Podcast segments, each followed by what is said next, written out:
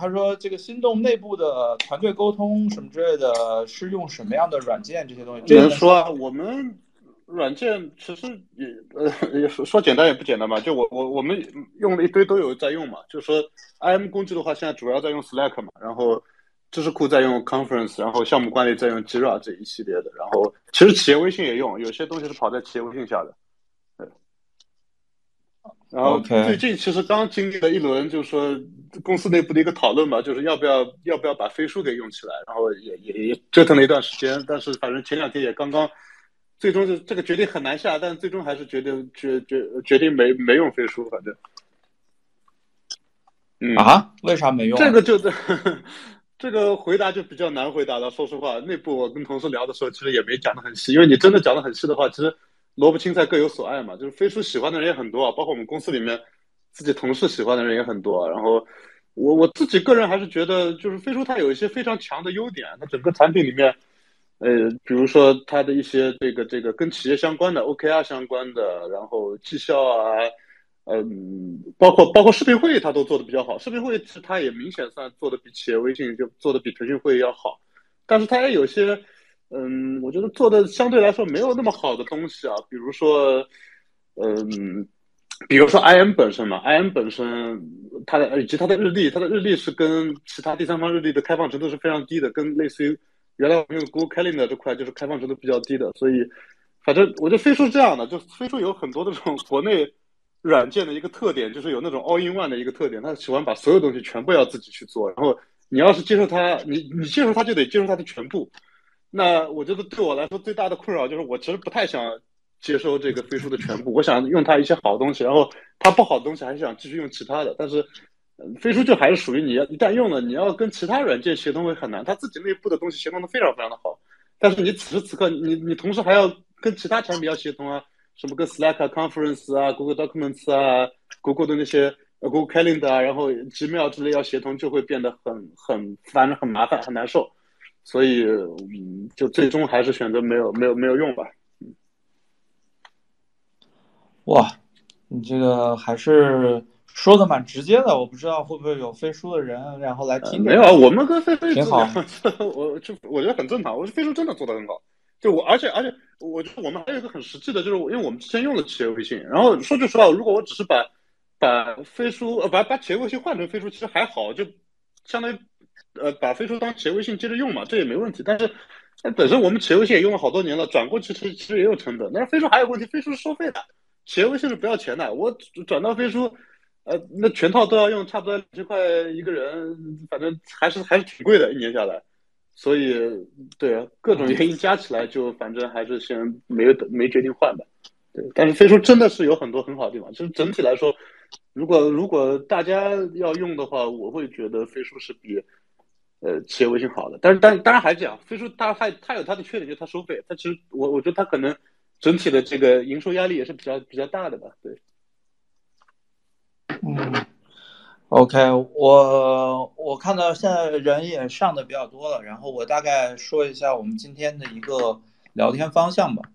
我们今天首先是一个闲聊啊，然后它对吧？它不是。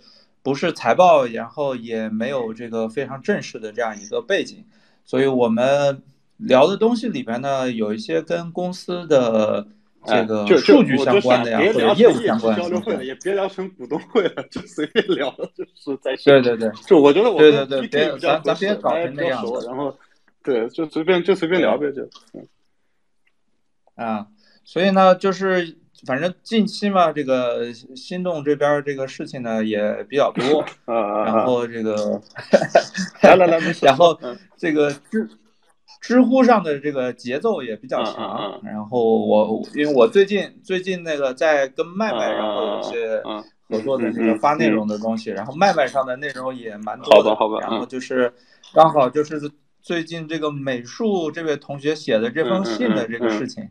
也比较火爆，然后这个事情呢，我我我先问个大概的东西，你怎么看这件事情，或者你怎么看这封信？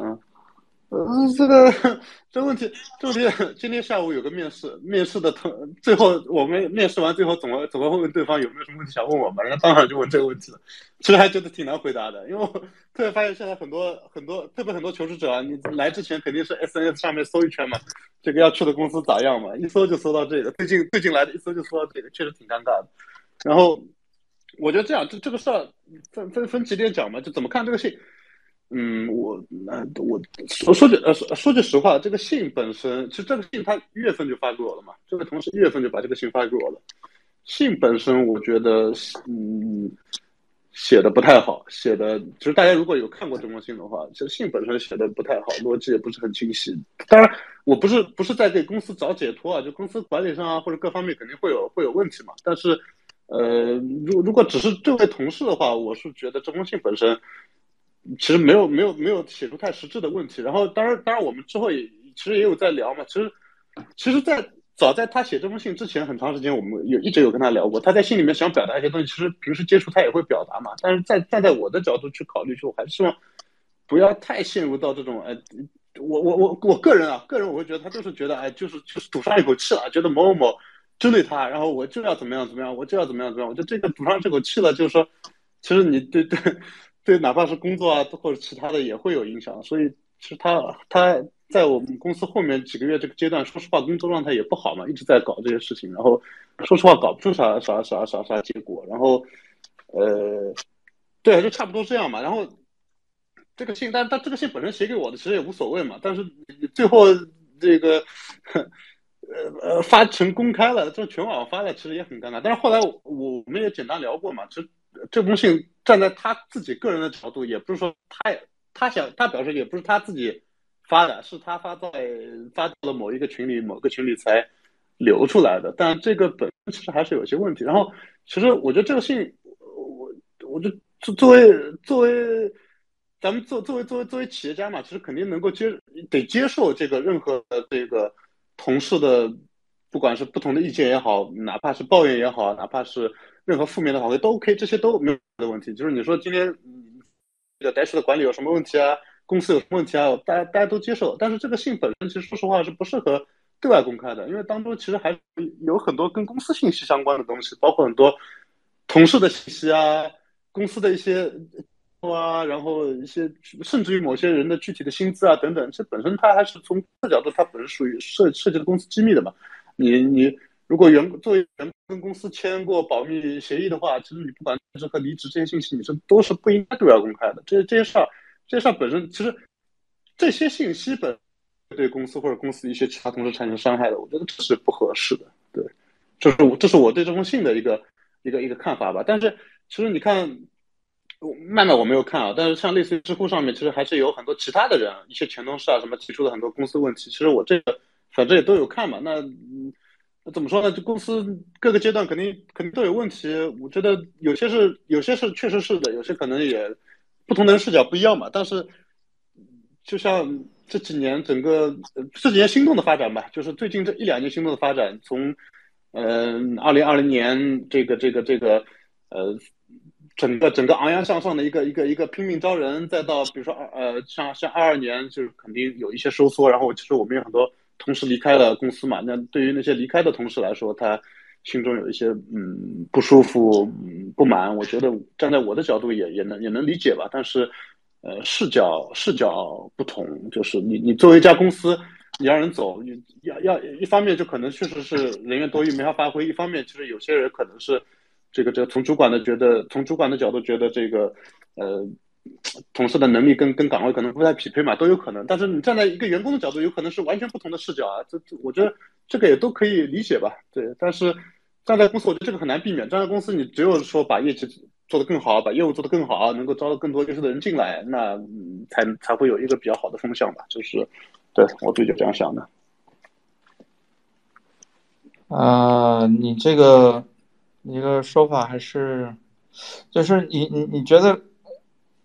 嗯，这个这个表达还是有点没有说的非常的这个把这个对错说说的很清晰啊。你要说对错，那我就比较简单。我觉得这封信写给我，写写给我没问题，我如果这封信他他是在职，我作为老板他写给我没问题，但他表达有问题，我这但这是我们内部的事情，我会跟他去聊。但是你如果已经离开了公司了，你再把这封信发出来，我觉得这是有问题的，这是不对的。对，是的，是的，我觉得这个的确有一点，呃。就反正这个里边，反正透露的信息量也比较大嘛，然后很多人关心的这个信息量是一个这个这些高管是不是真的有这么高的薪水？高管薪水我觉得正常吧，就这个这个是目前上海上海游戏行业普遍的一个薪资状况嘛，星动也就是一个跟行业对齐的一个一个一个一个一个一个状况嘛。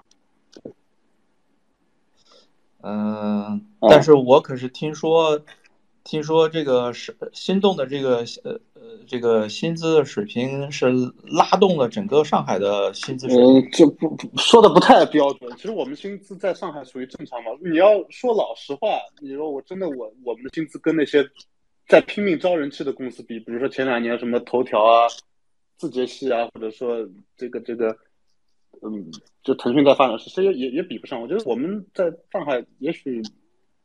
八十分位吧，七七十、八十、九十，我觉得不同岗位可能不一样嘛，就这样稍微分位。其实你说，我们绝对不是最有钱、上海最有钱的公司，也更不是说这个这个呃，能够给就是也，我觉得大家都说实话都差不多吧，开出的薪资，就行业上海几个头部的公司，大家开出来都差不多吧。OK，我问一个问一个别的问题，我们稍微缓一缓，就是现在的游戏版号是不是又停掉了？我不知道呀，我就不我就这件事情，我跟大家所接收到的信息是一样的，我跟你接收到的信息是一样的，我所看到的就是一样。我也我你觉得停掉的，我咱们大家就是我也不知道停掉了没停掉，就这样，反正现状就是这样。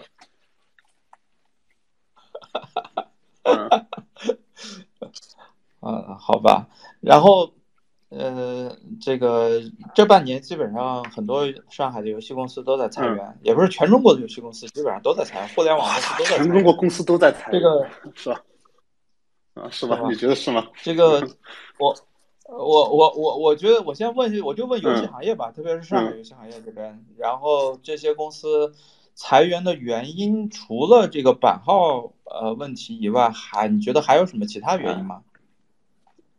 呃，我我呃，我觉得版号可能是一方面的原因吧，就是版号其实代表整个行业的一个现状嘛，就肯定会影响整个行业对未来的一些预期嘛，就是这是方面。另外，确实也有方面，就是说跟我觉得，我觉得对比其实特别强烈，对比其实特别强烈。那在一年多以前，一年半以前，整个游戏行业，特别上海游戏行业是完全是一种高歌猛进的一个状态，大家觉得未来无限好嘛，就回到二零。二零二零年初的那个那个时候嘛，呃，原神刚上，全球刚上，成绩巨好。然后我记得当时我，当时还正好是 Clubhouse 嘛，大家 Clubhouse 一起聊，这真的是诸位老板意气风发，觉得准备第二年大干一场。然后这个当中有，你可以觉得是有有有有有因为类似于呃环境变化或者或者行业变化带来一些因素，也可能因为有大当时大家过于冒进、过于乐观带来的一些因素嘛。那那在这样一个过程中，你其实对比就会特别强烈，从。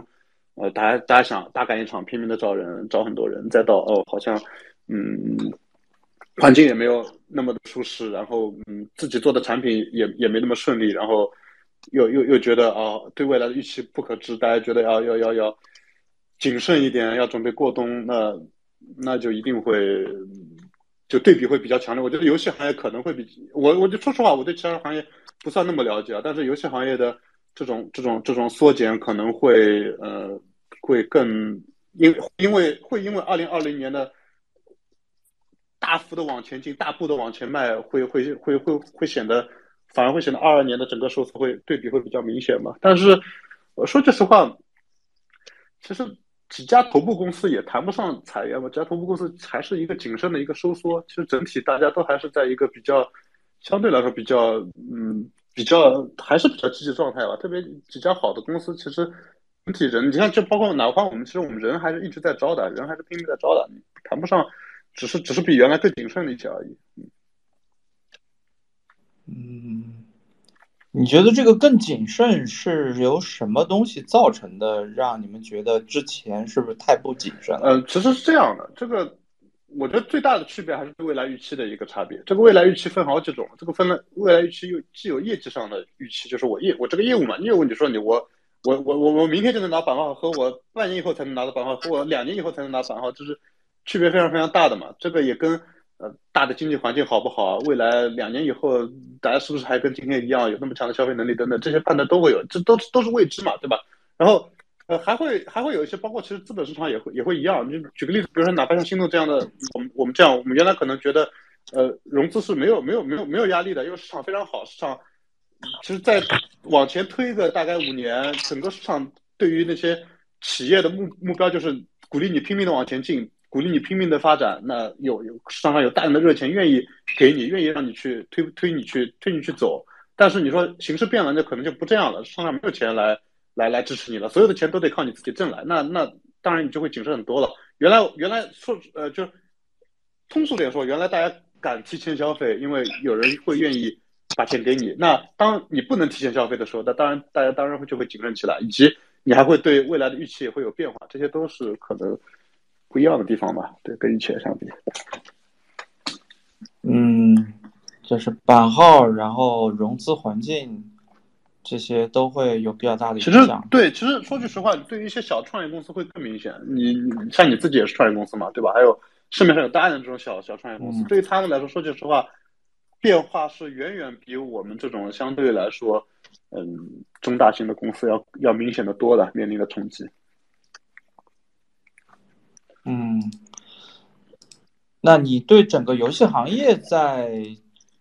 这个未来的这个一年的时间里边，你觉得是怎么样一个情况？是更悲观的，还是怎么样一个情况？这个都还是相对的吧。悲观是跟什么相对？我觉得整体国内游戏行业还是还是比较好的，特别是头部几家大的肯定是比较好的，大家还是会做出很多呃在全球范围内特别有竞争力的产品的，这个没问题。就基础市场也也也也也在嘛。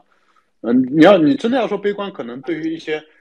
嗯，中小型的，然后本身产品定位也没那么大特色的，会会会难做很多。你不像一两年前，可能任何一个小的游戏公司你随便做一个 demo 出来，很容易拿到很多的投资嘛。头条跟腾讯还互相抢，但这些情况现在都不会有了。现在很多很多游呃游戏公司，别说投资了，哪怕卖掉，哪怕。找人接盘，哪怕甚至于哪怕送掉，都都没有人要。就是有有些公司真的就有些公司说，我我也我也不要卖你钱了，我就是有有几十号兄弟，他们都做得很好，你你愿不愿意把他们给给收了项目，咱项目接着做？呃，现在都可能都都都都很难，真很难。但是但是整体行业头部的公司真的还是有优势的，因为毕竟前几年整个的产业还是有积累，然后人才的质量各方面都是在提高的。中国中国有些公司，说实话在。虽然很多人可能可能不同意啊，但是站在我的角度，还是觉得中国游戏公司现在在手游这样一个领域是有竞争力的，以及甚至于这个竞争力，大家其实整个国内的游戏公司也都在往跨平跨平台再去做嘛，其实特别明显，大家都会去做一些嗯跨端的游戏，像像像原神，它其实本身也是也是 PC 跟主机都有，或者最明显的像像像像网易的永劫无间是是是是取得了在。可能是中国游戏公司从之前从未取得过的，在 Steam 拿的这样的一个好成绩。反正，嗯，整体整体这个行业其实肯定是在往前进的。如果不会再有一些其他的大的额外的未知的这种这种这种这种黑天鹅事件发生的话吧，嗯。哦，OK，那我要问一个比较难受的问题了。这个跟跟有一些游戏本身的研发的。不是太顺利有没有关系？就是这种裁员或者是项目的裁撤，有关系啊，也有关系啊。嗯，就像因为游戏是关系很大的，说实话，跟产品本身的关系还是很大的。嗯嗯，因为我就知道你们有一个游戏，然后被裁裁掉了，而且花蛮多钱的，这个能讲吗？能讲，能讲，能讲。那个 Project A，对对对对对。我觉得产品本身的原因比较大，就我觉得两方面原因都有。肯定首先版号的原因是很大的。我说句实话，版号的原因是很大的，就是你，你你全中国一年有几个版号，对吧？会发几个版号？一家公司一年，每家公司一年有可能拿到几家几个版号，那你就决定了你能做多少款游戏嘛。虽然海外的类型海外也能做，但是呃，说句实话，国内游戏市场确实好。之前哪怕再好的公司，就是你你再好的产品，其实国内的收入可能也会占到全球的一半嘛。那一款游戏未来预期的收入如果一半没了，或者说其中有一半至少可能你要延后延后一两年才有才有可能拿的话，那那嗯。那确实影响，我这这这是这是一点影响。其次，在同样带那么多项目条件一样的情况下，为什么有些项目砍掉了，有项目不做了？那当然也是跟产品自己也也有关嘛，跟团队各方面原因都有关。你那那你觉得 Project A 这个项目最后你下达这个把它关闭掉这个指定的时候，你当时算是什么感受？呃，还是蛮可惜的。说句实话，就这样这个东西，其实你你作为公司做这种，我我我觉得应该这样说吧。其实这个你要真这样说，就可能公司管理还没到那个程度吧。因为大家之前一直看，比如说看 Supercell 的一些介绍嘛，说 Supercell 关香槟呃关关项目的时候，大家开香槟啊、庆祝啊等等等等之类的。但是呃，其实为什么就很可惜？其实我我们现在真的是做不到这样。那有很很多很多种原因啊。第一，从大家心态上确实做不到完全这种开香槟的一个感觉，就。大家仍然会觉得这是一个非常巨大的一个失败，特别特别大的失败。特别是对于项目组的同事来说，其实他大家是不不是那么容易理解的。或者说，你站站在不同的角度嘛，你站在项目组都是自己的亲儿子，自己付出的巨大的努力、巨大的心血去做一个项目，一定是希望被别人认可的，或者自己在内心一一定是非常非常的认可的，也不理解说啊，老板为什么觉得我这个项目做的不够？其实这类似这种事，说说句实话是没那么容易容易沟通的。那还有还有一些问题，就是对于。也对于，因为也是因为，比如说，大家是因为对于未来整体预期的降低，去去去去去砍的项目，而不是说，哎，我未来预期还是很好，大家项目砍的没问题，大家再做一个更牛逼的项目再去做啊。其实事实上也不是这样的，事实上，其实大家项目砍了以后，其实除了当中可能一部分的人留到了其他的项目组，其实有很多的人可能就是就是就是离开公司了。那在这样一个前提下，其实大家都很难受，对于作为员工很难受，对于公司也很难受啊。我们之前花了那么大精力。排了这样一个团队，有那么多的积累，但是积累不下来，也是非常非常可惜，但是也也很无奈，没办法。对，如果如果有计划，只能说将来将来一定在要避免这样的情况再次发生吧。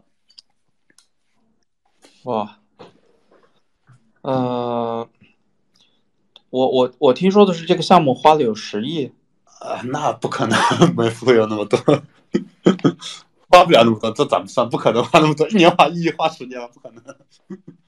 哈哈哈，呃，哇，这个这不可能，一个月花一千万，你也就一亿嘛，十亿怎么可能？那像像原神那样可能啊，原原神那原神那种从做到现在那可以可以，或许原来现在一年一两年画个十亿，真的是有可能，咱们这样不可能，不可能的，嗯啊，这个项目算是算是这几年做的最大的一个项目了吗？不不算，其实不算。嗯，他在某一些阶段可能是比较大一些，其实他最最多的时候也就一百多人嘛，所以不算不算很大。其实你按人数也能算算算成本吧。嗯，说实话。啊啊，这个但是一百多人也也也很多钱了。一百多人，你要是你各方乱七八糟算，其实最简单，比如说你你算一个人一百万一年嘛，一百个人一年也也要花个一亿啊，也也很也很多钱啊。嗯，哇。这个，这这个这个可能是因为我还没有做到那么大，我其实没有办法体体会到，从这个花钱花几百万，然后到一一花一个项目花花几亿，这这你你觉得这种感觉，你你你这个稍微稍微帮我这个小公司老板稍微解释一下，这这种花钱越来越多的这种感觉是一个什么样的阶梯，然后往上跳的？嗯，有有的时候，说实话，有的时候你可能是不经意的啊，真的是不经意的，或者说是这样的，你今天对于一个砍掉的项目，想想花那么多钱，肯定是非常非常难受的，没人能接受的。但是你真正你当时你在投入的时候，当时想的是回报嘛，一切想都是回报嘛，大家没有觉得这是一个烧掉的钱，大家觉得这是一个对吧？我我把它投钱投入到生产工具当当中去的一个一个一个想法嘛。对这个，所以所以你你这样这样。这样说其实很难说，你你你作为砍掉的项目，如果花掉个花掉个一两亿，这个我也很难说。说句实话，你想想，对吧？咱咱也是那么多的股东，股东也投那么多钱进来，你的真金白银，对吧？花掉的，最后没做好，那也是很难受的。OK，然后现在上海疫情这一段时间，然后你觉得对于游戏公司是一个什么样影响，或者对你的公司？你觉得是一个什么样的影响？嗯，对对，游戏公司相对于上海那么多家公司里面，相对来说可能会好一些吧，因为毕竟还有可能可以远程工作。然后，嗯，我们整体马马虎虎吧。其实你说有有有没有影响？肯定是有影响啊。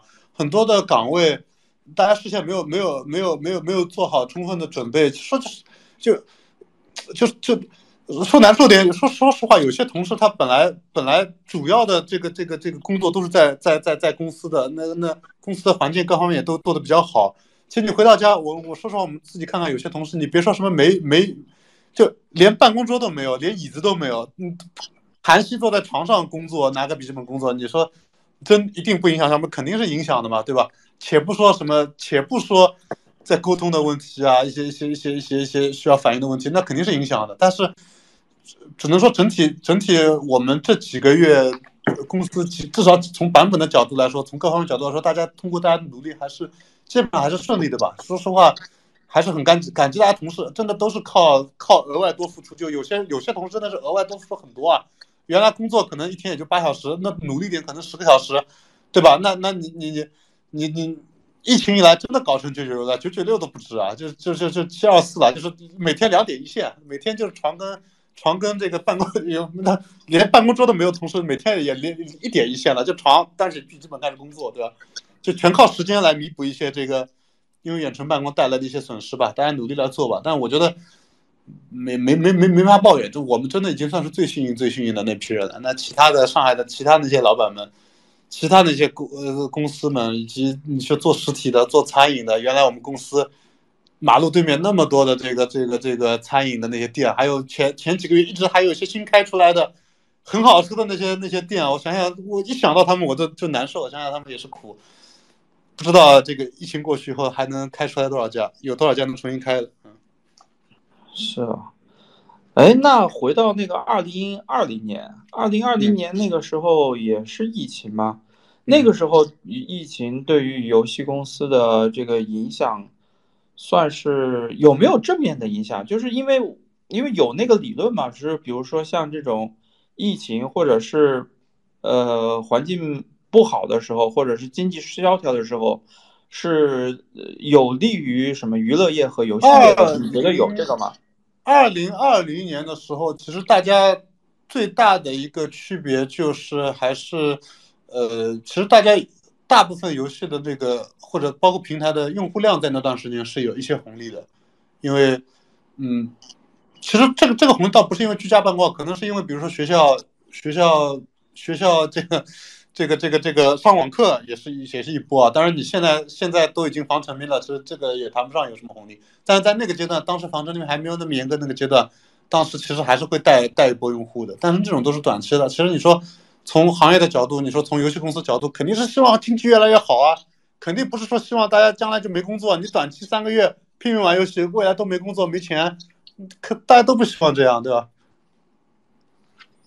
？OK，呃，就是这种经济下行对于游戏行业其实就是没有什么太大的利好，还是什么？从长期肯定不可能利好的。你中说实话，你中国游戏行业那么好，收入那么高。靠的就是大经济好嘛，大家文化水平提高嘛，大家对对娱乐的要求增加嘛，大家对消费的意识增加嘛，对吧？你像我像咱们这种十几年前开始玩游戏的，十几年前玩游戏谁出得起钱啊？那那游戏正版游戏都没有人买，单机游戏根本没有机会。但是你看现在前几年那些国哪怕国产独立游戏、国产单机游戏都可以卖得很好啊，可以卖卖掉上百万份啊，这全靠的是经济好。说实话，真的全靠的是经济好。嗯，OK。这个理解了，然后我们问点别的。有一个人提了一个提了个问题，但是我不知道你会这个，我还蛮好奇的，就是因为我在你的朋友圈里边没有看到过你评论元宇宙或者是 Web 三什么的。嗯，这个你怎么看这两个东西？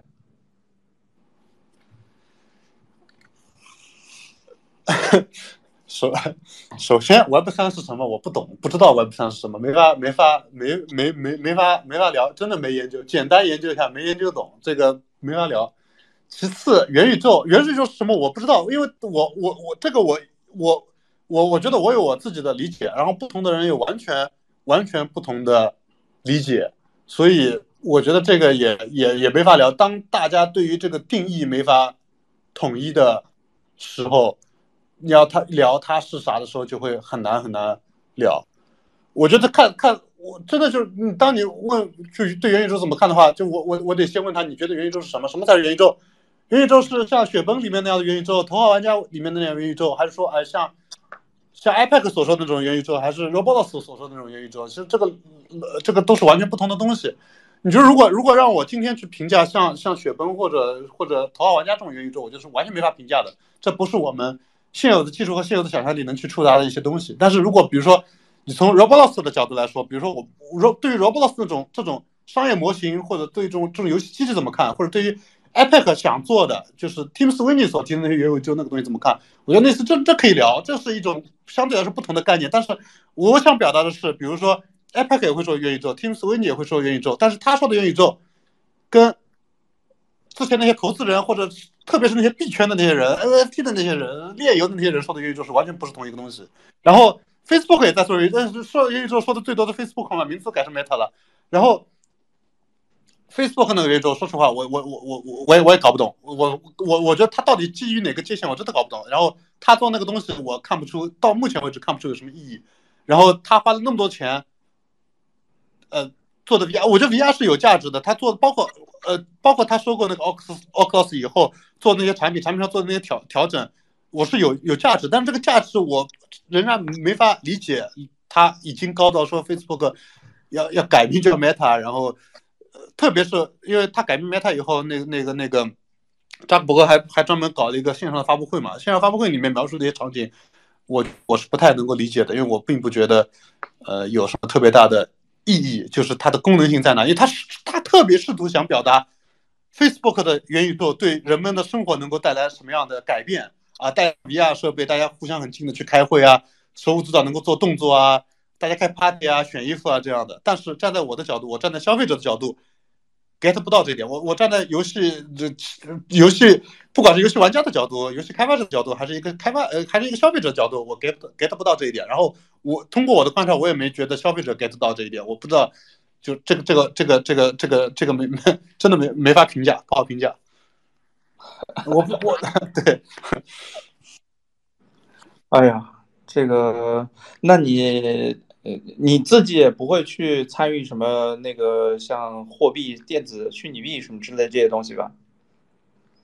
虚拟币，嗯，这样我我我我之前很早很早很早很早之前自己是买过一些比特币的，因为我比较喜欢这些新鲜的东西嘛，对吧？嗯，比较这个东西我们还是有一点，而且我跟你说为什么？对我来说，这个东西跟我还是有一定的渊源的，因为我们当年做 VC 的时候搞 P2P 的时候，其实对这个东西是非常非常熟的，所以今天。一堆人在提的所有的那些那些概念啊，什么 NFT 啊，什么这个去中心化啊，什么我不知道那些那些东西，我在站在我的角度看，一点一点都不新鲜，跟十年前大家试图通过 P2P 去解决那些问题，通过 P2P 去传文件，是通过 P2P 让任何一个文件在网互联网上都有人保存来说是没有任何的区别的。唯一一个区别就是说，在这个基础上加上了一些经济的因素，加上了钱，但这个这个这个因素带来。是带来很大的区别了，是带来很大的变化。这个变化有好的，也有也有不好的。但是我还是想说的时候，在那个年代，在十几年前，嗯，可能都快二十年前吧，在那个年代，大家在做 P2P 是想解决实际的问题的，那个是能解决实际的问题的。但是在今天，我不觉得大家做的这些东西有没有在解决什么实际的问题。如果你把这件事，如果大家把这件事情能赚钱这件事情扔掉。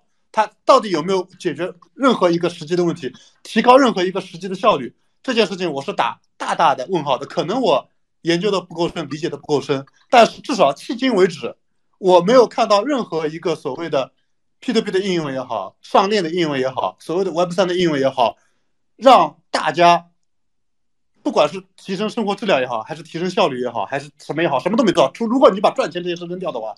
你说你硬要说这些是因为因为很多人，因为他赚到的钱啊是，但如果你把这些扔掉的话，我没有看到他，我没有没有看到他给人类带来 什么好处，对吧？你要站在环保的角度，拿浪费了巨大能源，且不站在环保环保的角度，前几年那种拼了命似的这种 P2P，把显卡搞得那么贵，把芯片搞那么稀缺，全世界为此买单，全世界的数码消费者为此买单，我也不觉得他他他有什么好的。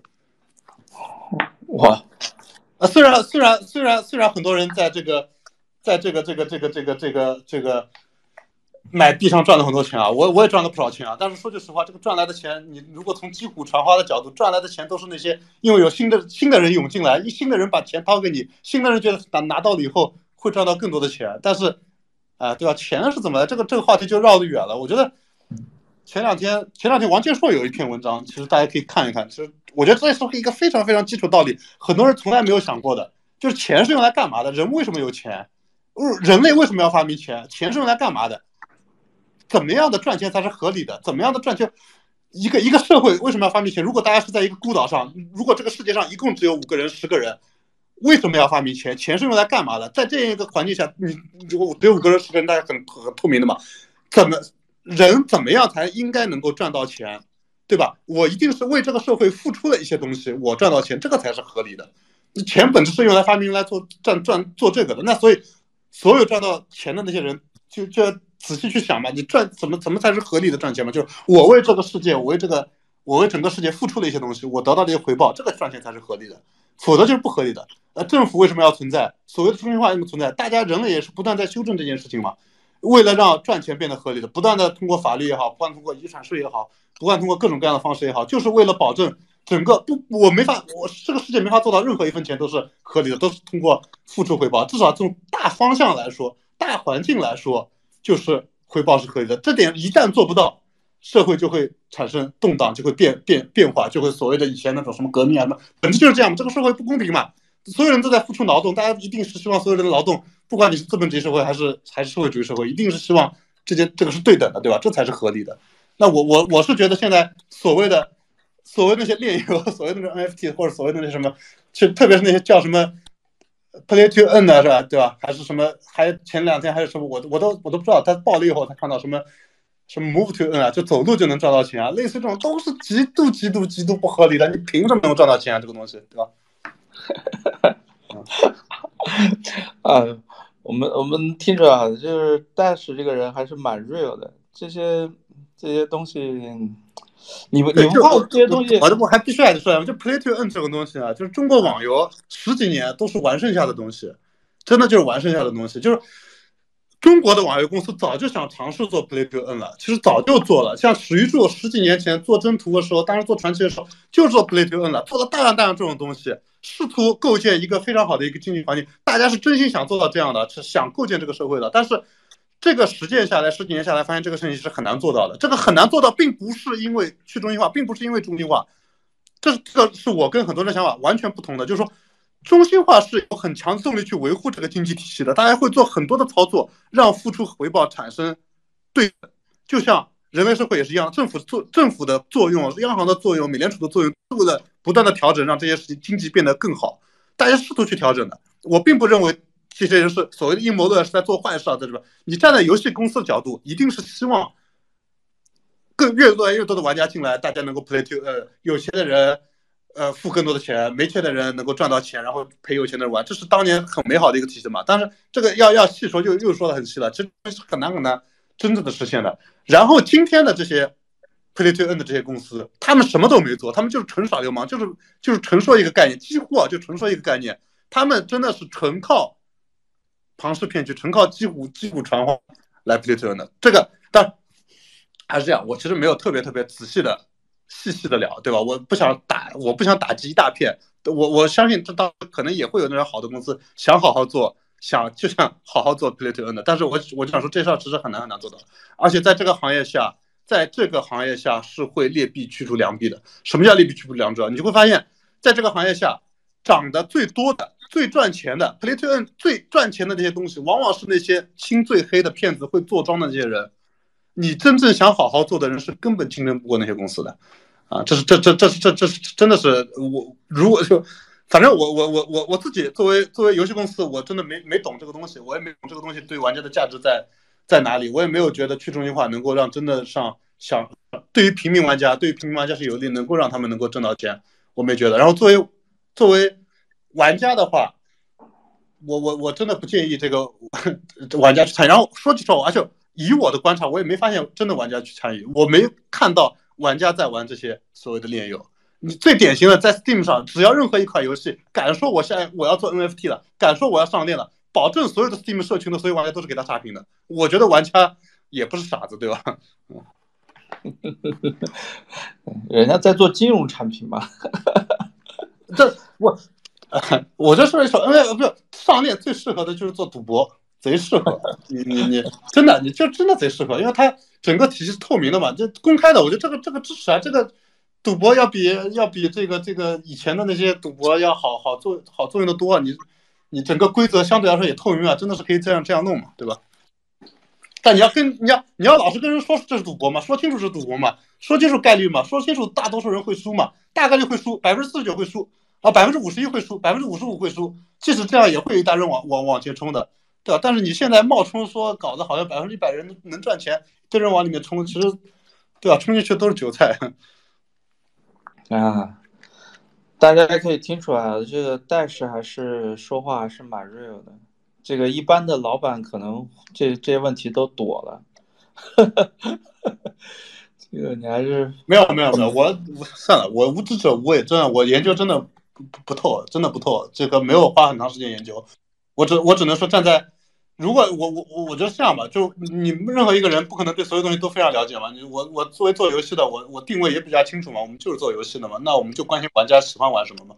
然后太远的东西考虑不到嘛，就只能往近的去考虑啊。好吧，好吧，我因因为因为我看到好几个这个好像看上去是做这些东西的人想上来。跟你兑现了，我都拒绝拒拒掉了。这个改天再兑现吧。今天今天我对不过，我根本不了解他们那个领域，真的对不过。咱们只能在咱们自己了了解去去弄，对吧？有一个，而而而且不是这样的，我我我我，而且我会发现，就是说我在推特上那些 follow 啊，真的有好多呃，好多是这个币圈的，我也不知道为什么 follow 我。然后对我搞不懂，都不是不是同一个世界的，没法没有平时平时没有啥交集啊，真的没啥交集。我也我我我也不坏他们好事啊，对吧？咱们不是一个行业的啊。这个这个我之前也是很头疼这件事情，因为我我老婆有一次是被她的一个那个，她不是上去上什么那个叫什么啊，类似于 MBA 这样的，她就有那个同班同学，然后拉她去听那个时候最火的有一段时间就元宇宙火嘛，就是拉她去听元宇宙，然后跑去。听了一节元宇宙回来，然后开始跟我说什么元宇宙什么之类的东西，我当时就特别头疼，就感觉一个就听了点皮毛的人回来，然后再跟我说一些他这不是跟前几年的 VR 差不多吗？换了层皮又来了，然后你仔细看 Facebook 的发布会，这不跟 VR 一模一样吗？一点变化都没有，换了个词又来了。不，而 VR 本身我觉得是 OK 的。你作为我肯定支持类设备的前沿的探索，肯定是 OK 的。他也也做出好东西，PlayStation 也做 VR 嘛，我觉得挺好的吧。就踏踏实实做嘛，好玩就 OK，不好玩你就就垃圾嘛，就这样嘛。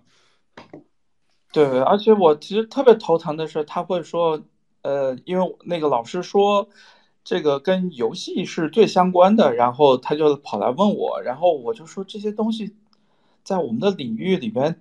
就玩烂了的东西，就是根本游游游戏玩家听到这个东西都一脸懵逼，我也不知道这啥，真的一脸懵逼。对，就是，而且他跟我举例子，他说老师提到了那个《我的世界》，然后我就特别蛋疼，你知道吧？嗯他提了一个，提了一个，好像我不能反驳。所以我跟你说，那个所谓的老师，你先把我的世界给通关了，对吧？别的 game 再来跟我聊他妈什么是什么是什么是元宇宙，靠，那看几眼我的世界就跟聊聊元宇宙，还没我儿子懂，我跟你说。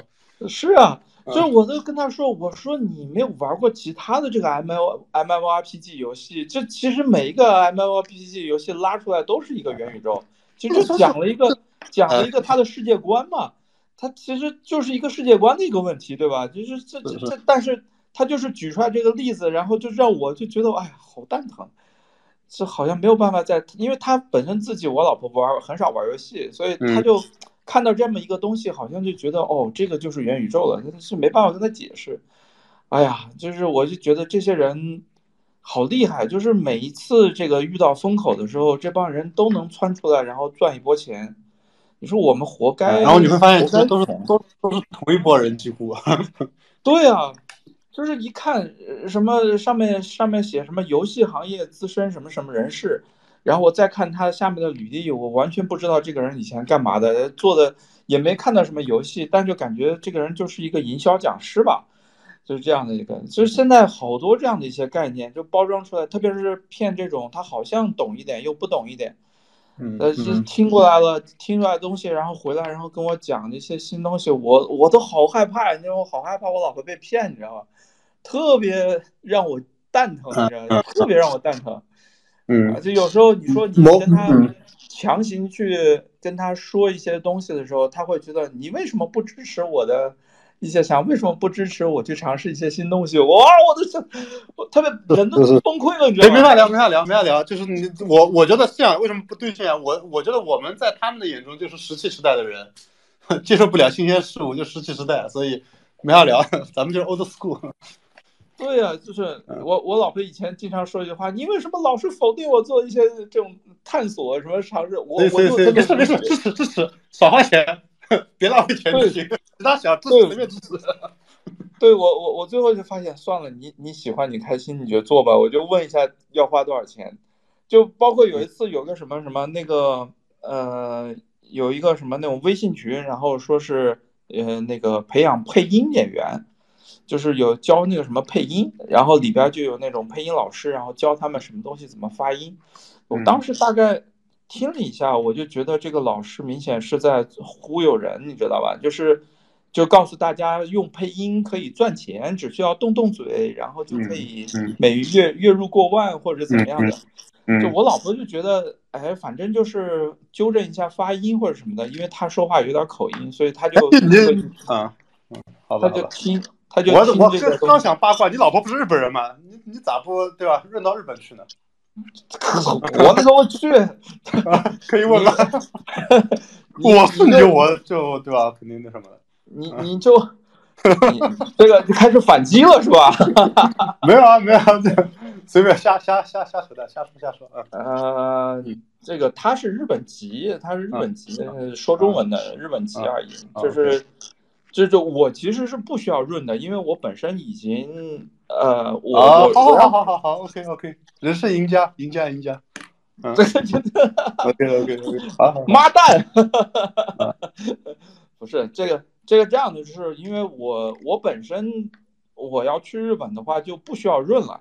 啊，好好好，这个好，这个懂了，懂了，懂了。嗯，就我如果再再我再润过去的话，我们两口子就再回不来了，你知道吧？啊，懂了，懂了。所以所以这样的话会这样比较好。好好好。然后大概是这样，就是嗯，哎呀，我我还要提防你反击，哎呀，嗯呃，那我们就聊点难受的。啊，这个。对于这个派对之星，现在已经掉到这个一千加的，有什么想法？慢慢做呗，努力做呗。就这个品类，肯定本身还是还是还是蛮难的嘛。我们这段时间从聊工作的角度，还是花花蛮多时间在投入在这个这个品类上的，这肯定是难的。然后花时间做吧，就是。嗯，因为我们之前其实也聊过这个问题，就是这个格斗游戏它其实。哎，我我我始终认为，我我始终认为格斗游戏还是比较小众的。那肯定是小众的，但是你说比较小众，它是一个很虚的一个词嘛？比较小众到底是多小众？比如说，我们可以有一些衡量的方式或者对比的方式嘛。举个例子，比如说你像 Steam 上面，Steam 上面那个游戏在线，你所有游戏在线都可以看嘛。你大概可以看到不同类型的游戏，它大概是怎么样一个游戏用用户的一个量级。呃，举个例子，比如说你 PUBG，PUBG 可能四四十万的在线，对吧？那呃，类似的平台格斗，类似于博哈拉，博哈拉可能两万在线。那这个对应的你也很很好算嘛，它确实是，它对应的就是比如说二十分之一，就是这个这个这样这样的一个一个一个一个量级。但你 PUBG 的二十分之一值不值得做？呃，这就是各自的一个一个角度或各自衡量去去去看的一个一个问题嘛。那我们觉得这是值得去做的。问题还是在于我或者或者说我至少我我我我现在并不接受这个这个这个论点啊，就是说我们现在比如说派对之前做的不够好，是因为这个。是是因为这个这个这个格斗小众啊，因为这个重点一旦接受，你就不用努力了，对吧？你就你就接受现实就行了。但我觉得你你所谓再小众再小众，我们也没有做到里面很好哎，我没有做到，也没有做到格斗游戏里面第一啊，离这个离这个离这个还还远了嘛。所以所以还是大家去仔细去看，真的仔细去看问题在哪里，不要简单的把问题归结于说只是因为类型的关系，说你现在做的不好，那好像好像换个类型就能成，其实这事儿肯定没那么简单嘛。嗯。挺好。那就是呃，反正后面怕呃那个 Flash Party 就继续往下做。Flash Party 现在在日本是个啥情况？嗯，在日本正常吧，就是用户量还还可以，对，用户量还可以，这个这个呃。呃，就跟国内情况差不多吧，整体用户量用户量量级也是差不太多，收入也差不太多。对。然后 Flash Party 的话，我我我我问个问个问问个问个有点不太好的问题，就是你这个你们 Flash Party 有拿去给任天堂看吗？呃，是这样的，我们打算上 Switch 的。嗯。哦。我们打算上 Switch，就当然这个这计划就如果各方面顺利的话，我们肯定想上的。其实我觉得还好，我觉得任天堂真的没有大家想象成的那种样子。其实对于平台格斗，它还是很支持的。像博哈拉，其实 Switch 什么各个平台都都都上的。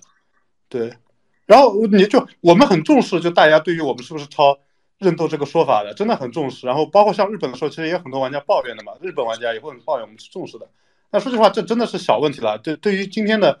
今天的这个 Fire Party 来说，我们更多的还是自己自己游戏的问题。认斗，说句实话，我我我我我我我我们现在也，我们现在真的各产品自己特色还是蛮多的吧？你真的是作为在玩的玩，你看在日本也那么多玩家在玩了嘛？其实不会，你真的上手玩不会觉得我们是超人斗的啊。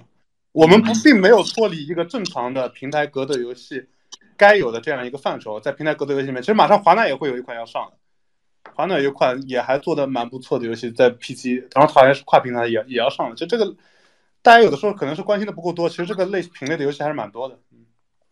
对，平台格斗类游戏我是看到过蛮多的。然后，那那个任天堂他们这边有没有什么反馈或者什么的？这个方便说吗？没法反馈，他们等我们版本嘛。他们他们就很简单，你他上 Switch 都欢迎啊，你版本给他，他就能上。但是我们现在。所以版本暂时还没没没那么快，嗯，我们其实我说实话，我我们在国内这些游戏公司里面是属于上任天堂上的最，我不知道是不是最多的，但至少是很多的。我们在 XD 这个账号在日本在任天堂在 Switch 商店里面卖的游戏，不管是卖的游戏的数量也好，还是卖的份数也好，还是口碑也好，其实都还是不错的。我们其实发的不错，蛮多不错的游戏。我们的游戏上任天堂直面会的次数其实也蛮多，当然。主要是以我们之前的代理发行的那些偏独立向的游戏居多吧，对。但是未来我们肯定还是希望能够再有更多的完全是自己的产品能够上上上上 Switch 嘛。嗯，有个人问了个蛮有意思的问题，他说：“心动会不会把总部迁到国外，顺应全球化业务发展？”我们会在国外有总部的，不是说把总部迁在国外，我们会有我们这在海外会有我们的海外总部的。其实我们现在在新加坡是有办公室的，然后呃我们在那边是有在在在发展的。然后海外是这样的，海外不管是不是重点，就哪怕什么都不变，海外至少是正常做一个中国公司正常做，海外其实也会占超过百分之五十以上的一个市场。这还是在海外做的不好的情况下，如果你做的真的做的很好，其实你中国游戏肯定占不到全球游戏的百分之。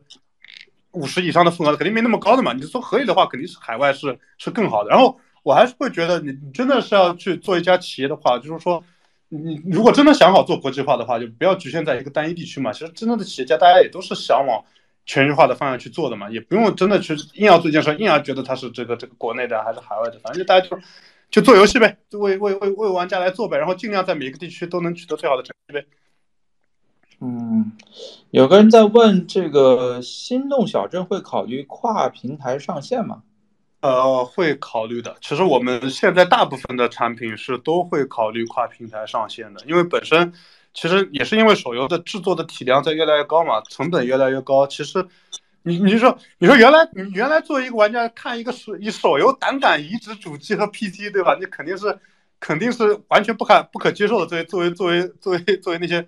这个金字塔顶端的主机和 PC 玩家，对吧？但是你现在来看，其实因为手游的投入越来越大了嘛，其实它它包括整个整个，因为手说实话，手机硬件的成长，手机硬件的提升是非常非常大的。你看，特别是不管手机也好，还是 iPad 也好，现在现在现在现在那些 iPad Pro 用的是 M1 的芯片，那跟 MacBook MacBook Pro 都是一模一样的。你说它，你在你一个 iPad 游戏，你到底是一个？PC 游戏还是一个手游，其实你已经分的没有那么清楚了。当你在为它做优化的时候，其实你的画面的品质和各方面来说，其实都会都都都会越来越接近能够满足于这个其他平台的一个诉求嘛。或者说说句实话，现在手手机的硬件已经远远好于 Switch 了，手机硬件性能是远远好于 Switch 了。为什么说我们有些游戏一直 Switch 觉得很很还会有压力吗？Switch 这个硬件是你要还是要专门优化的，它的硬件毕竟是那么多年前的一千块钱的。硬件系统嘛，虽然虽然它是专门的游戏，虽然它有散热、风扇啊等等等等之类，但是你跟今天的那些，跟今天 iPhone 这种肯定还是完全没法没法没法比的。所以，所以从这样一个角度来说，就是我相信不只是我们啊，就是说大部分的国内的那些高规格的游戏都会去考虑这个这个这个全平台。当然，还有还有很重要的一点就是说，大家原来想到手游的话，你手游都是那种超级烂的那种氪金体系嘛，那个氪金完全没法接受嘛，纯数值游戏。但是其实你会发现，你你一旦想好做全球化，其实其实不管国内玩家，国内玩家本身也在成长，对吧？你 Type Type 玩家就在成长，Type Type 玩家现在就是接受不了那种纯垃圾氪金的那种那种那种数值向的一些手游的。你一旦要考虑为国国内的高端玩家服务，一旦要考虑为海外的什么欧美啊那些高端玩家服务的时候，其实你的氪金体系就不会做的那么糟糕，你就会去考量所有玩家正常玩家的一个体验，你就不会去做那么那么重氪。所以所以这种付费体系本身，你对跟这种付费体系跟 PC 跟主机也就没有那么矛盾。回过头去来看，比如说举例子，像我们做的《香香派对》，《香香派对》付费跟 Fortnite 的付费有什么区别啊？没有任何区别。如果我《香香派对》，我纯粹是因为当时做的时候技术规格不够高，可能现在还不足以能够上 PC 了。如果如果我把它完全搬到 PC，它的整个一套付费架构，整个一套玩法，其实在 PC 上都是没有任何的问题。这跟好几年前那些纯知道安安玩玩家说纯垃圾那些手游。是是是是是不一样的，所以所以未来我觉得跨平台肯定是一个大趋势，全平台肯定是一个趋势。对，嗯，那像 Flash Party 现在这个，你觉得现在他们这个团队士气你觉得怎么样？嗯，我觉得我接触的还不够多，我我我感觉挺好的，但是你说压力肯定会有嘛？说句实话，团队在这边压力肯定会有，站在。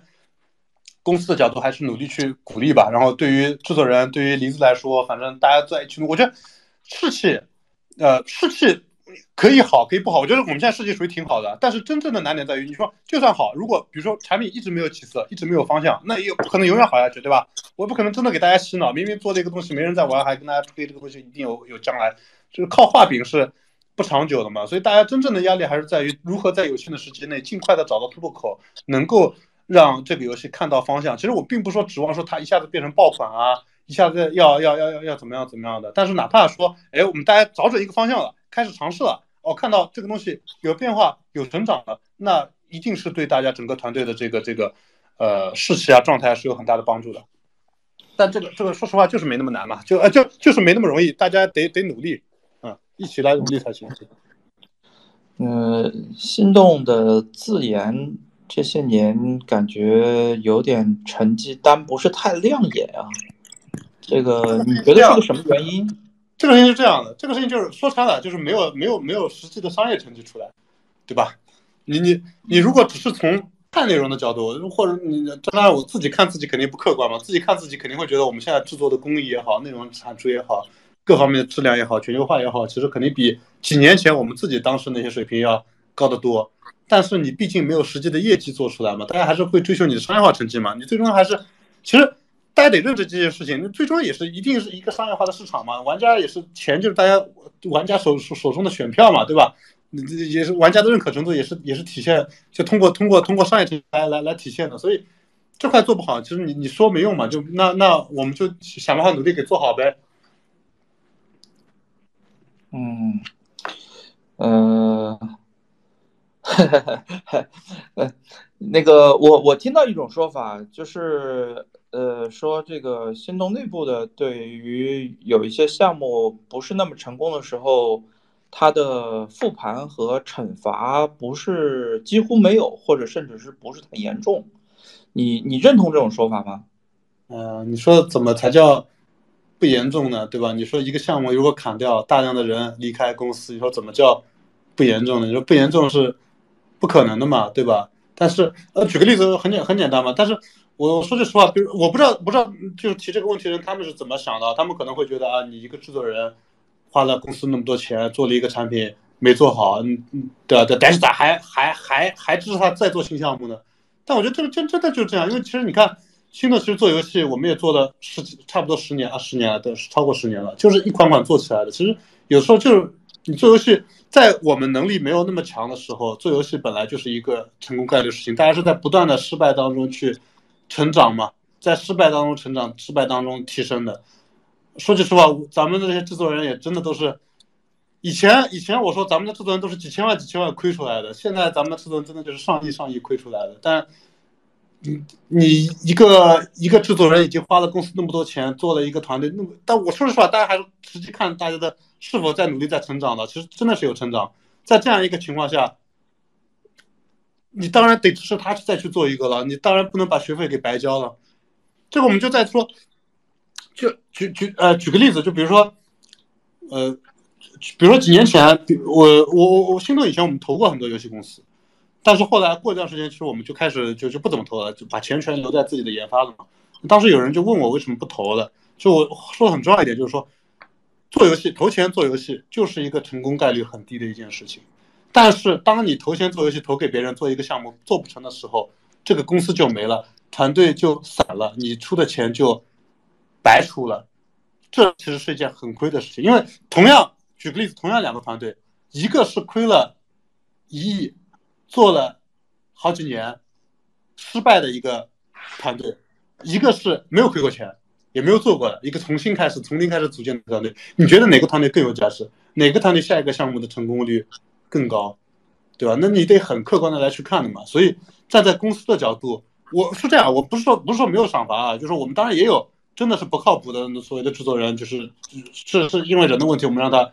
让他走的其实也很多，但是你说真的还是有很多很多这个这个这个呃很多好好的团队或者好的制作人，虽然游戏不行，但是对我们来说很重要一点就是，呃，我们还是要接着做的。这个大家一起踩过的坑，一起一起吃过的亏嘛，大家一起把它承受下来嘛，下一个产品做得更好了。就就就是这样，你看像我们心动做做。做游戏就是那么多年嘛，就失败失败的多了去了，一直失败，一直一直过来的，这样做的，嗯，对，我觉得这个公司的就是从从管理者的角度上，有时候看一些东西，可能跟这个员工的角度的确是不太一样。员工很觉得哇，这个人怎么老失败，还要让这个人继续做下去？然后我觉得这样的差别在于这样的，就所谓的你你要说嘛，一起扛过枪，对吧？就是。我觉得我们公司确实有一批，我觉得对对于作为员工来说，我能我能理解他们，肯定肯定觉得不满意的，就是说有有些同事可能啊跟白鼠关系特别好，或者老老的老人啊怎么样。但是我跟你说最大的差别，最最最大的差别，就报举个例子，像像像最新的制作人嘛，老邢嘛，其实团队肯定是对会他会有会有会有怨言的。最大的区别，为什么为什么愿意相信？就是大家是一起吃过亏的人，大家是一起经历过挫折的人，而且比如像像。老星的团队之前不管是最早做呃《圣战国》也好，做 RO 也好，大家都是一起经历过成功的项目，一起经历过失败的项目，反复来过多少次，大家能够知道能不能扛得住，是不是值得信任、值得托付。这这种互相信任是你真的是时间久才有。但是你作为一个新人，你只看过只看过大家赚钱，只看过大家分钱，只看然后第一次碰到失败，你当然会很难去理解啊。那这这是这是完全不同的。嗯。这个的确，的确是。然后有人在问这个 T 三现在是一个什么情况？T 三现在还不错吧？就是还不错，还还基本上 T 三也会有 T 三问题，可能 T 三也会也会类似于面临这个这个，嗯，这个这个 Fly Party 现在面临的问题，未来也会面临，它程度不一样。其实 T 三因为整体，我觉得团队可能也会更成熟一些，更有经验一些，然后这个品类相对来说确实也更大。所以无论如何做起来比比比 Fly Fly Party 会更好一些，但是大家也是一样，也要持续努力的。我觉得 T 三现在也不在一个最完美的一个状态吧。你从一个玩家的角度，从我自己作为一个玩家角度，其实还是有蛮多不满意的地方。但是，呃，一点点来吧，一点点去提升嘛。我觉得对于这些项目，所有的项目，不管是 FP 也好，作为 T 三也好，其实大家也不用觉得这个这个说游戏一定要上来就是爆款。我觉得。有些公司有能力做到这样，嗯，像 E A 啊，或者或者动视啊，也许有能力做到这样。今天的心动还没能力做到这样。今天的心动，我们先努力做一款体面的拿得出手的游戏，然后一点点去改，把它一点点改好。嗯，尽快尽量能够改得更快一点，不要不要周期那么长。其实看《生日派对》，其实大家改了很久嘛，做了很久嘛，从从游戏上线可能到第三年才开始赚钱，到今年才各方面都做得不错，当中真的还是有很多经历的，吃过很多的亏。那我觉得有些亏可能大家还没变得那么强，呃，Flash Party 啊、T 三啊也得要经历，但是我们努力更快一点，努力努力这个这个这个努力尽快的能够能够能够能够能够走走上一个更好的节奏吧。但是总体来说，T 三现在还不错，然后嗯，团队也很棒，然后也有个很好的一个底子，然后呃，我觉得还还还不错吧。反正但是但是仍然有很大的工作要做。咱不要把这个搞成业绩啊，业绩交流会，不要聊业绩，这个，对，这个业绩不要聊，业绩一聊，我靠，这个，因为不做任何业绩指引，就是对，明天不要不要不要不要不要用这个来考量买不买股票。那那我们就不聊业绩，但是 你你要知道，不聊业绩聊的话题都不怎么好，都都很尖锐。然后这个问题就下面这个问题就很尖锐了，你觉得作为一个。这个也算上市公司的里边，这个人数也比较大的公司，你怎么看待一个公司里边会有派系斗争这种问题？嗯，我首先我们公司不算特别大，上市公司里面不算特别大，其实两千人，其实最近调整了一下，现在可能不到两千人，不到一点吧，这样的一个一个一个一个规模。然后你要真问我，其实我我们说句实话，我们上市的时候可能才一千人不到。上市几年真的是涨得蛮蛮蛮蛮多的，然后，其实我想讲的是，对于，呃，我觉得不同的视角不一样，我的视角可能也也也不同。我觉得我个人，我个人一直倾向于从好的角度去理解人，这个倒不是说，呃，不是说我不相信人性啊，或者或者或者我高高看了人性，不是，倒不是说这样的。其实我还是从。利益的角度嘛，就是你你有的时候不要轻易的阴谋论，就是你可以可以理解，每个人都是为了自己利益嘛，我说每个人都是为了自己过得舒服嘛，对吧？那每个人都会寻同寻求认同感，每个人都会有跟自己更聊得来的人，你看，包括我也会有一些人更聊得来，一些人可能没有那么聊得来，对吧？呃，但是也不要简单理解成那种派系的斗争。站在我的角度，比如说公司可能会有。有一波人，他们习性比较相近，对吧？另一波人习性比较相近，他们之间可能有矛盾，他们之间为某件事情的看法不同。但是，我觉得真的不要把这件事儿简单的理解为派系斗争，也不要扣上这样的一个帽子。我觉得要去更深层次的理解，这是这是这是为什么，然后去去试图去解决它，试图去调整它。对，但但这个事儿真的很难。我我可以举最最最最最最简单的一个例子，这不叫派系斗争。但是你说你说。你你把它叫上“派系”这个词，大家会非常非常的这个这个这个贬义啊。但是，在一个公司，一群人跟一个一群人意见不合是很正常的，然后因此而抱团也是很正常的。我给你举个最最最简单的例子，像我们公司如果去评估要不要用飞书，对吧？那一定会有一群人都觉得飞书好，一群人觉得飞书没那么好。你某种程度上，这你你往坏的说也叫派系，这而甚至于就会表现的很明显啊，因为。你如果大家不愿意去互相理解，不愿意去换位思考，不愿意去同理心的人，很容易会理解。站在飞书那帮人会理解，我靠，你不用飞书那帮傻逼，我操，飞书好你都理解不了，明显好那么多你就理理解不了，对吧？你肯定会这样说。另外一边人回会说，我操，你飞书了不起啊，你字节出来的了不起啊，怎么样怎么样？如果一旦你从恶意的去角度，一旦去这样去去去去去揣测，以及当中如果沟通做的不好，交流做的不好，这种。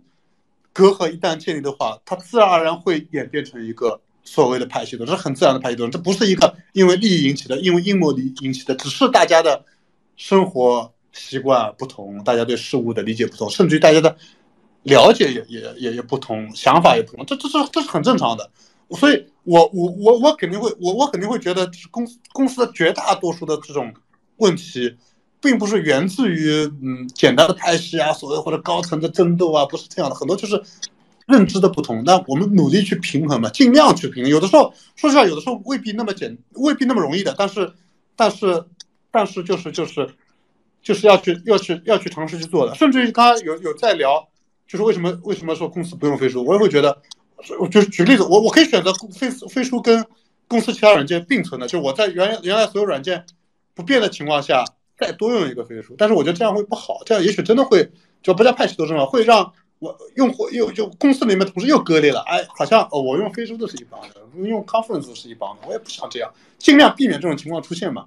但这个真的是一个很复杂一件事，就是并不是那么简单的说一句人性啊或者什么争斗啊去去去去去能够表述的，是一个很复杂的事，而且也并没有那么难解决，但。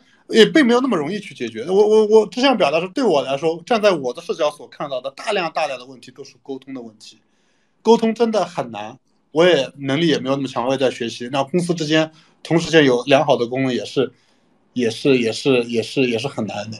对，然后稍微岔开一下话题，我觉得我觉得蛮有意思意思一件事啊，就是说，就是就是就是前段时间我呃前段时间正好就国内发行那个盐田先生这本书嘛，是讲盐田聪的嘛。我看完那本书，那那那其实就是严严天聪之前一些内容的信件啊、采访的一些节选嘛。我看完以后，我很震惊的发现，原来一直是一直觉得，因为严天聪最著名的那句话嘛，说这个这个，对吧？内心是一个是一个玩家嘛，就表面是是名片上是社长啊，是那个。本质是什么？开发者内心是一个玩家嘛？大家都会从游戏开发者的角度去理解它。但是你真的去看那本书的话，看严天聪一些言行的话，你会发现严天聪在沟通这个层面的能力是极强的，或者他花了大量大量的精力。作为一家日本公司啊，花了大量大量精力是在沟通上，怎么与人沟通，怎么人跟人之间沟通上的。如果大家对这个感兴趣，可以去看一下那本书，我觉得是有是有收益的。这个是对我们以前对于。日本公司的刻板印象是不同的，因为刻板印象觉得总觉得日本公司是那种这个上下级特别特别严肃的，靠指令式推进的这种公司嘛。但事实上发现不是，甚至于日内上也不是。至少严天松那个时代，对于人跟人的沟通，跟对于一对一的沟通，是花了极大的力气去推进的，当中的技巧是非常非常多的。然后这件事情是很难的，需要两个人都有极强能力，然后两个人有极强能力是几乎很很很只有很少概率才能达到的。那其中一定要有一方。是特别特别有同理心，特别特别能够迁就其他人，才有可能去实现的。嗯，呃，问个放松一点的话题啊，有人在问这个逆向坍塌计划什么时候试完发售？他问了好几遍了，我不知道这个为什么会一直 针对这个问题。不好意思，我也不是特别了解，这是我们代理发行一个游戏嘛，这是这是散报他们做的嘛，我我不算特别了解啊，回头。我可以去问问问问一下，对，我觉得这这也是散报的牛逼的地方嘛，就看起来挺小众，但是但是核心粉丝特别特别喜欢这个这个这个这个游戏。哎，面包花少女的故事，其实之前雨中在集合做过一期节目的，有感兴趣的是死忠粉的可以去听一下，蛮有意思的。嗯，我问了好几遍，我就帮他问一下，就是反正。这个现在心动这边各种代理啊，或者是这个帮助发行啊，这样的一些游戏在做的越来越多。这个 Type Type 这边现在，呃，就 Type Type 这边，你觉得现在是一个什么样的一个状态？是比以前好呢，还是比以前差呢？嗯，哎呀，这以前是多以前，这这怎么怎么比法吧？就说我觉得整体还是在成长的。团队还是在成长的，当然也会有一些可能做的不太够的一些地方嘛。其实我们也经常会看到，嗯，不管是一些开发者的抱怨也好，还是一些老玩家的抱怨也好，其实都有，还说实话都是有有有看到的。那努力再去提升吧。就说本身从 Type Type 又又变成业绩交流会了，业绩的话，业绩的话还可以，就是对。但是你说从个体的角度去去体验它的话，我觉得相对于我们对它预期的话，是我们预期是更高的，就是成长空间还是很大的。但是，呃，团队还是不错的，就是特别是最近这一两年吧，就是真的还是有很多呃新鲜的血液会会带进来的。然后我们自己会有一个感受啊，我觉得在刚创立 Tap Tap 的时候，当时我们自己会觉得，哎，我们是呃游戏公司当中这个这个最有互联网基因、最懂互联网的。因为当年十年前嘛，我们做 VCD 的时候，其实有大量的这个互联网的基因嘛，对整个行业是特别对互联网产品的规则啊、社区的规则啊、增长的规则啊，嗯，都特别特别的了解，所以我们觉得是特别有优势的。但是我觉得这两年我们成长还是蛮大的，因为这两年说实话，我们也招了特别多的新人进来嘛。其实你客观的说，对于互联网这个行业，你千万不要拿十年前的经验说自自认为有经验，因为互联网这十年发展实在是太快了，特别是中国互联网。中国互联网这这十年，呃，其实不止中国互联网，整个整个全球都一样。从底层的逻辑、一些技术的一些变化，一些一些嗯呃强化学习的一些一些变化，特别是大量的这个这个新技术的引引入，特别概念的一些引入，跟十年前咱们当年所谓的个人站长时代、蛮蛮荒时代其实是完全不同的。今天就像特别是像字节系。他们做做做产品，他们的一些业务的逻辑、数据分析的一些逻辑、增长的一些逻辑，跟呃十年前我们其实区别是是是蛮蛮大的，技术技术基建的要求也是完全不同的。所以其实嗯，Type Type 在当年创立的时候，虽然我们走得很快，但是我们整个的基建还是以十年前的标准，当时我们自认为所熟悉的这个互联网的标准来去做的，所以其实其实挺落后的。那那这两年我们其实个人成长也很快，然后也很多优秀的人加入进来，其实也有很多的变化。为什么？为什么说？为什么说这这两年业绩还可以，或者说今年增长还可以？跟跟我们在这方面的这个这个提升，其实也是也是有关的。就是我们我们技术原来是有个比较大的一个代差的，其实一旦一旦补上的话，还是还是会有蛮大变化的。哈哈哈！那我就问一个更敏感的问题了：纯银为什么走了？我这你要敏感的回答，就纯银还是也是一样嘛？纯银就是十年前。互联网人嘛，就跟咱们一样，就咱们那一代人，所有的理念都是那一代的这个这个理念，呃，跟跟现代的方法是有代差的，就是不是说他接受不了，他能他也能理解，他也能接受嘛，但是磨合起来就没有没有没有没有没有那么容易。然后他个人比较比较自由吧，追求自由吧，他还是属于那种追求自由。他来的时候其实也说了，也没打算做很久，所以。嗯，我觉得在在这过程中，我们自己学到很多东西嘛，从他身上也学到很多东西。但是，就现在的话，就是就是对，还是大家他他也觉得不适合，我们也觉得也也 OK，也需要有其他人来做。对，啊，嗯，没想到我会问这个问题吧？没想到，我就是纯一跟我们一样，都是 old school，我们都是老老老一派的，所有这些想法都是老一派的，看数据的方式也是老一派的，算数据都是 Excel 算的。你说今天你再算数据还用 Excel 算，就其实不太行了。说实话，啊，你现在你觉得像 Type Type 的话，你是想找一个什么样的人来来做一些加分或者什么之类的一些改变？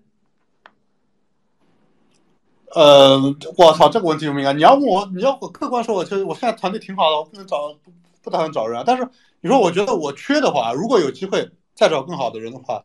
呃，我觉得这样我们现在产品也好，技术也好，各方面都还不错。我我我觉得我我我比较希望能找，呃，可能对游戏更感兴趣的人吧，来，但是也不能也不能就他还是得跟得跟得跟得跟这个这个他还是得懂技术，他也得得融入这个现代的运维体系。当然，他需要的是能够一个更感性的人，他能够跟开发者呃打成一片的，他能够对游戏的喜好。对游戏的品味，对玩家的喜好更敏感的这样的一个人吧，就是我们现在我觉得目前的 Type 的团队相对来说，现有的 Type 团队会更偏技术派一些吧，更偏策略派一些吧。对，嗯嗯，但是也有我们，其实我说，这这不不要不要有歧义啊，咱们的编辑还是非常非常的有游戏感的，Type 的编辑我还是很为他们骄傲的。但是就是嗯，我觉得整体，我觉得整体，我我我我肯定还是会希望，呃，整个 Type 给人的给人也能。再更感性一些吧，就是有这样一个希望吧啊，更感性一些，这个话要怎么理解？嗯，哎呀，不好描述，或者或者嗯，我就这样吧。Type 诞生的那一刻起，Type 整个是比较棱角分明的嘛。但是我觉得今天的 Type 相对来说棱角没那么分明了，就就就这样说吧啊，啊啊。价值观传达还不够强烈。我们这两这不，我们这段时间也在努力嘛，因为我们在海外在做嘛。我们觉得价值观传达还是很重要的一点。呃，因为我我特别是 Type 我们现在在推海外的时候，其实我们一直在讨论一点，就是我对外对玩家到底是该是怎么样的一个价值观传达嘛？就是我这是我们，这是我们在在想的一些事情啊。哎，你觉得像 Type Type 的话，在海外的话做困难点在哪里？困难点就是 Google Play 没有像。当时我们国内做的时候的那些硬核联盟的其他渠道那么垃圾，哼，这是困难点。就 Google Play 还凑合，没那么垃圾，能凑合用。虽然核心玩家也不会觉得 Google Google Play 有什么牛逼的，但是能凑合用。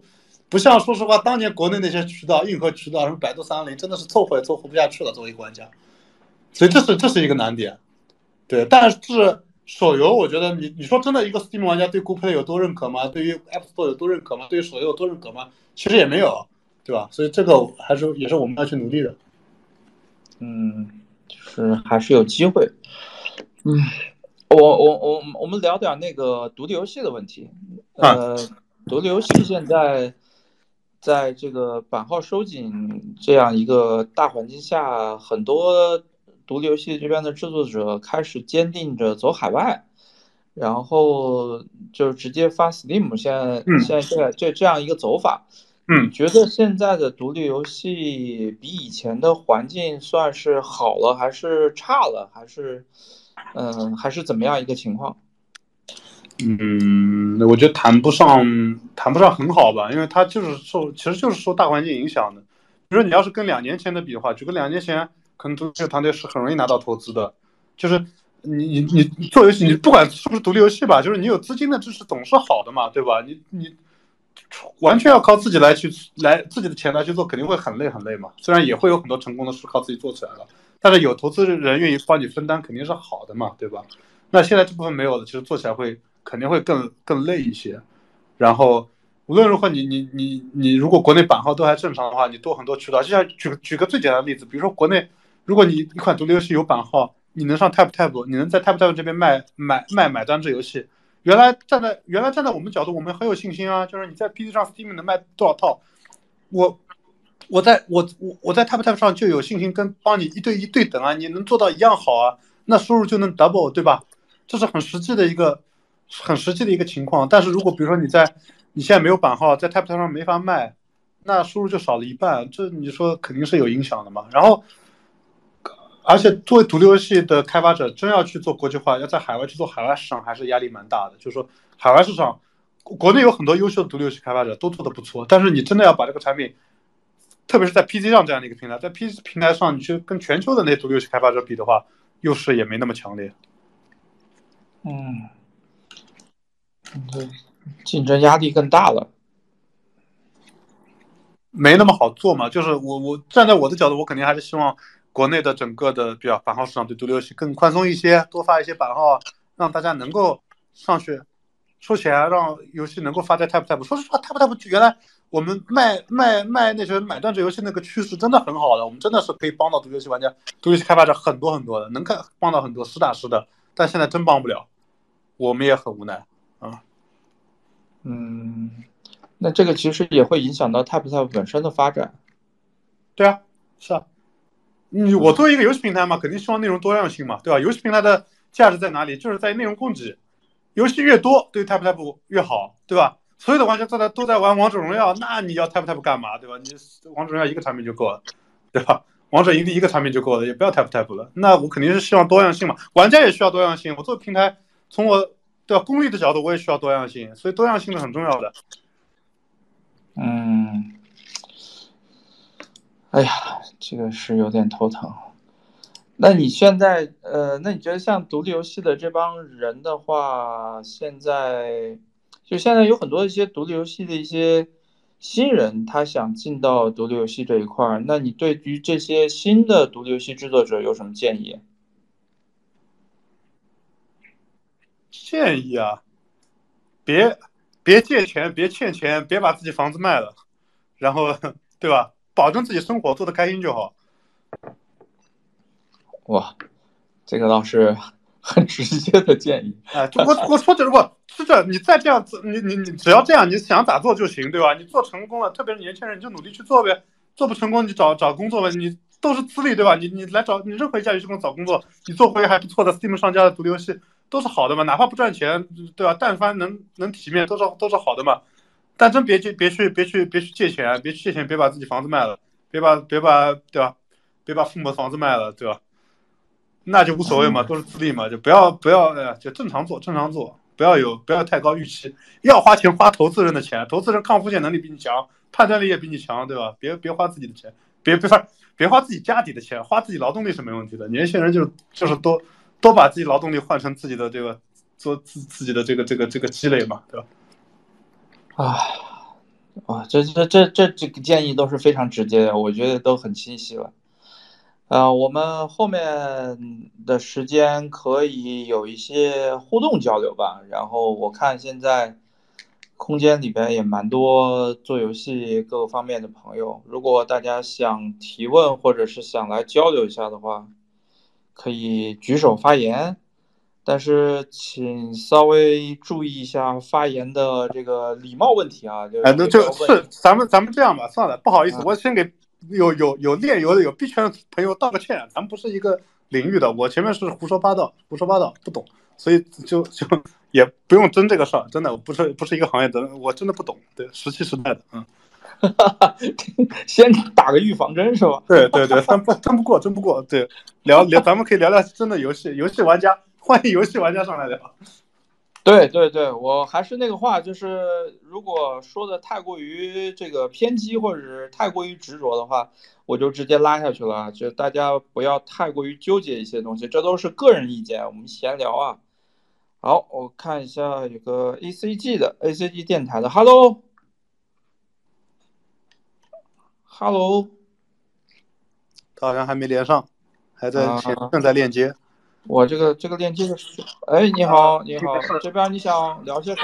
没有，我就想听一下，呃，老老板对那个版号政策是什么看法？就本身是什么看法？没没看法，没看法。没看法。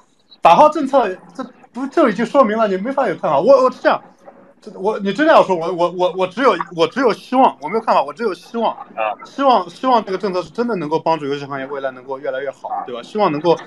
有更多的优秀的独立游戏能够拿到版号，能够赚到钱，能够让这个行业更繁荣，对吧？我只有只有只有只有这个希望。然后第二个问题就是，呃，就是比如说更多的像那个买付费买断制的，像什么那个之前那个叫帕斯卡契约这样的游戏会在，我觉得应该不应该不太可能，就是因为版号限制的话，它不会可能在新闻上出现很多，在不上出现很多这样类似的付付费买断制的大型的手机手机游戏。就以后你觉得这种情况会越来越多？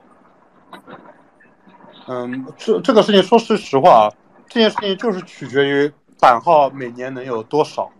如果版号每年能很多，那大家独立游戏都能拿到版号，买到这游戏都能拿到版号，那至少就就就就就就就就就可行。工作室孵化这个项目，它还是需要很长时间的嘛？就比如说是 N 加一也好，还是你们自己就心动本身也好，它孵化一个产品，它还是需要时间。对，呃，所以这种项目就你的问题是难了呀？啊？这这，所以这种项目其实做的就更风险就更高了呀。他投资，他投资也是比较大的。然后还有一个，也也有个比较有意思的，就是我觉得，呃，可能您对于那个米哈游他们那些呃工作室的，就是觉得他们那个流水是比较羡慕的。我觉得，就就作为国内来说，你是不是觉得他呃，你觉得？米哈游这个这个工作室怎么评价比较好？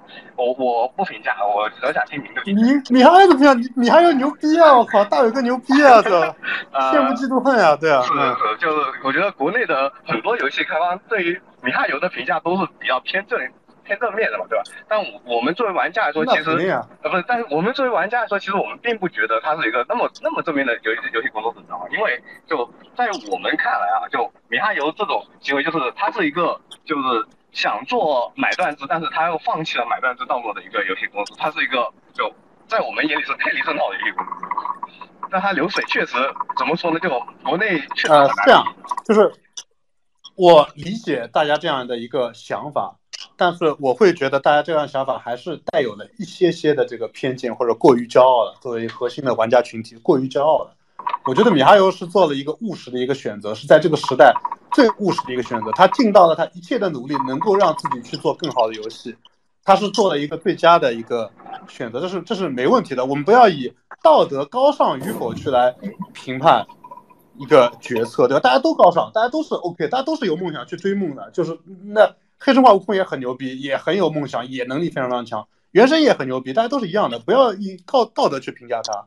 然后你从商业的结果去评价它的话，说句实话，原神无疑是最成功的，是更成功的。而且我觉得很多，比如原神刚上线上线的时候，或者上线之前，我相信很多的核心玩家是对它是很不满意的，是大家是一定是差评很多。比如但那哪怕大家去看他们的评分也好。也会看到，就评分就是巨差的，口碑就是很差的。虽然商业很成功，但是口碑很差。但是你回到今天来看，但凡在玩原神的玩家，玩进去的玩家，大部分对他还是好评的，大部分对于自己充的钱还是好评的。原神是赚了很多钱，但是米哈游在原神这款游戏上的投入，也是任何一个单机游戏买断制游戏所投入不出去的。刚才有到的年年投入啊，米哈游真的就是年投入一亿美金在一款游戏的研发上面，这是其他很少游戏所所所所能够，其他很多其他公司所能够触及。所以这个东西咱们不要以简单的这个这个这个。就是就是买断制就牛逼啊！这种角度去去衡量它，而且而且这这件事情未来也不会一直是这样的。核心还是讲玩家体验。至于你的商业模式，买断也 OK，免费也 OK，订阅制也 OK，都 OK。只要玩家满意，最终获取了更好的体验，这都是成功的，并不是说永远会买断或者永远是免费或者永远什么不一定的，都都都可以的。我举举个举个最简单的例子，今天你今天你 XGP 里面的游戏，Xbox 里面那些游戏还是买断制吗？其实已经不是了，它已经是订阅制了，它已经变成 Netflix 那种方式了。不要以简单的这种，但甚至你光简单说，这种魔兽那种月费制，对吧？不要以简单的这种这种付费的角度去衡量。虽然之前确实大多数买断制会更良心，会更好，大多数网游会更差，但是这个时代是变化的嘛，也有很多免费的游戏，它体验是好的嘛。比如说 Fortnite，对吧？很多很多这样的游戏都都都都是好的，没问题的。Apex 等等都没问题的，就就是。作为作为玩家来说，取决于玩家想要怎么样的一个服务，哪种商业模式会更符合玩家的这样一个预期。对，OK，我们为了让更多的人能够来提问题，我觉得每个人就我们就限三个问题吧。像刚才那个那位小伙，我觉得差不多了，然后呃让让其他人都有机会来问一下啊。我这边就按顺序，然后来进行这个。还有一些没有关注我的，我就不会，我就不会选你啊。没有关注我的，我就完全不会选你，因为我也不知道你到底来干嘛的。过于功利，啊，可以，可以，可以，对吧？那他都没有关注我，他跑上来动动你的小手，对吧？关注不了，不知道他要说啥，这个我害怕，对吧？好，我们继续啊。来，这是第二位选手，第二位选手，你这个能说话吗？哎，这个。他连续时间比较长，不不，推特这个还不是特别靠谱，说实话。这这东西技术好像不是很强的样子。嗯嗯嗯。这个跟那个 Clubhouse 简直有点没办法比。没事，你不行，你可以加两个人嘛，大家同时连上，大家稍微按个顺序来讲吧。对啊，同时加两个，大家按顺序一个个来。行，我这边就先两个两个来吧，看谁先连上谁说嘛。另外一个人稍微等一下，嗯。嗯，然后另外一个人更连不上。哈哈哈哈哎，啊，可以可以。问题啊，就是想问一下，星火编辑器这个会不会向公众开放？就是开发者开放，就是不再是现在的一个受就是受邀制度，是那种对外开放的一个这样的。呃，最最终肯定是会开放的，对，最终肯定是会开放的，那必须的，对啊，否则没意义嘛，做它干嘛的？肯定是开放的。这个呃，刚才说的嘛，就我我们的目标还是游戏多样性嘛，所以我们尽一切努力，试图能够增加游戏多样性，这是我们现在一个策略。嗯，呃，好的，谢谢。就这么一个问题啊。OK OK，你发完言了以后，我这边就把你这个下掉了啊。辛苦辛苦辛苦，B B King。哎，Hello，还有第二位，这位还连了半天，他还没连上。对，让他再连一下吧，我再再拉一个人，我看看。呃，Hello，Hello，呃，我想问一个问题，就是我观察到最近有很最近两年，应该说有很多独立游戏，就是除了呃上 Steam 之外，也会选择上 Switch，还有呃 XGP，甚甚至还有就是比如说跟那个 Apple Arcade 去签那个呃独占。然后我也看到有一些游戏，比如说他们可能说想在呃内容上对标呃。那个旷野之息这样子，然后做了很多，但是可能说体验不怎么样。但是我注意到，就是说，呃，就是很多游戏它不得不在就是触屏操作或者是在手柄操作之间平衡。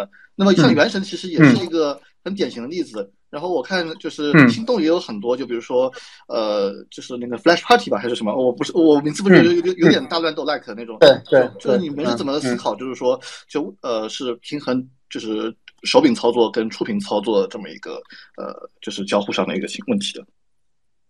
呃，我我我个人觉得还好吧，因为嗯，也是因为现在可能大家会考虑到全平台的方式，其实大家不会去做特别特别触屏操作的游戏。举举个例子，有些触屏操作你可能真做不了，就手柄可能真非常非常的难做，就像像类似像 CR 或者 COC 这种，就是或者特别需要滑动的，对吧？你你你手柄会会很难做，其他的其实都还好吧，没那么难。这个问题是你回到 PC 的时代，PC 时代大家都面临啊。想当年 PC 时代大家在做的时候也没考虑到要支持手柄，对吧？都是一个鼠标，一个鼠标走天下，鼠标加键盘嘛。但是你。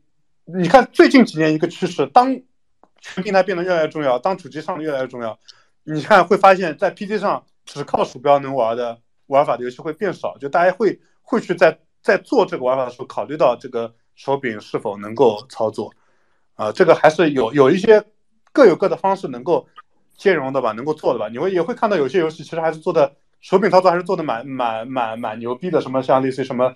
基洛迪斯科啊什么之类的，它真的是它其实是一个纯鼠标游戏，但是它手柄还做的蛮牛逼。包括你看 Diablo 也是一样，Diablo 当年绝对是一个纯鼠标游戏，但是现在现在 Diablo 连 Diablo 二都能支持手柄，支持很好的。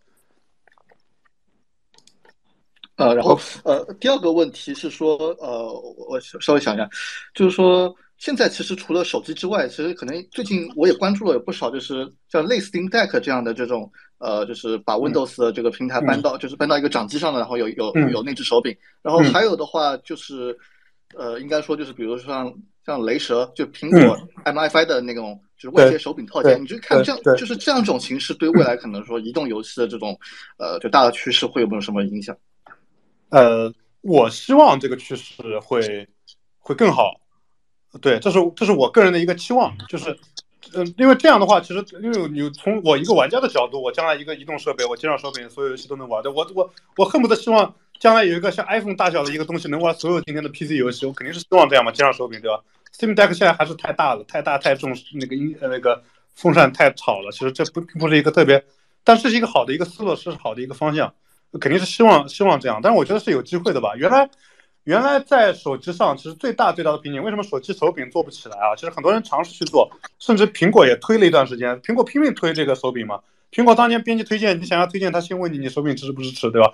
就对不起，包括现在也是也是一样的，但是很难推起来。一个很重要的原因就是，呃，先生机还是先先生蛋的一个问题。作为开发者会考虑啊，你手手机上到底手柄玩家到底多不多啊？你多我才愿意支持嘛，不多我就。我就没精力去支，毕竟支持手柄还是很难的嘛，对吧？但是作为玩家的角度来说，你先看你游戏支持多不多，你游戏多我才会去买，游戏不多我就不去买，所以这是一个很尴尬，大家就尴尬在这里，这是一个最大的目前在手机手机这个阶段，你会发现手柄支持非常的这样的一个尴尬的一个境地。但这件事情，我觉得靠什么能够解决啊？这个问题靠什么能够解决？靠还是跨平台游戏。如果未来所有的手机游戏都会考虑到跨平台的时候，那它支持手柄。就是一个顺理成章的事，因为你想你想上 PC，你想上你想上这个这个 Switch，你必然要支持手柄嘛。那在这样的情况下，你在手机上顺便支持一下手柄，就是一个很顺理成章的事情。你看会看到我们今天三零八的也支持手柄，T 三也支持手柄。其实也不是说我说为什么我要为手机，其实手机上没多少人会用手柄，对吧？就是因为我要想好要上主机的，要上 PC 的，所以我会支持手柄。但是随着未来这样的游戏越来越多，未来越来越多的手机手手手机上的游戏会支持手柄，会越越来越多的玩家去买手柄，会有越来越多的开发者去支持手柄，这就是一个良性循环，这是有机会能够达成的。我觉得 PC 就是一个非常好的一个例子，证明了这一点。如果推到二十年前，我也不相信 PC 未来有一天是几乎所有的核心 PC 玩家都有手柄。对吧？Steam 是我不知道，大概恨不得可能百分之五十的核心玩家都是有手柄的，所有恨不得所有的游戏都是支持手柄的。退到二十年前，当年的我我也想象不到这一刻，我也不可能，我也不理解这一刻，因为也是一样，先生机先生的问题嘛。PC 游戏凭什么会支持手柄嘛？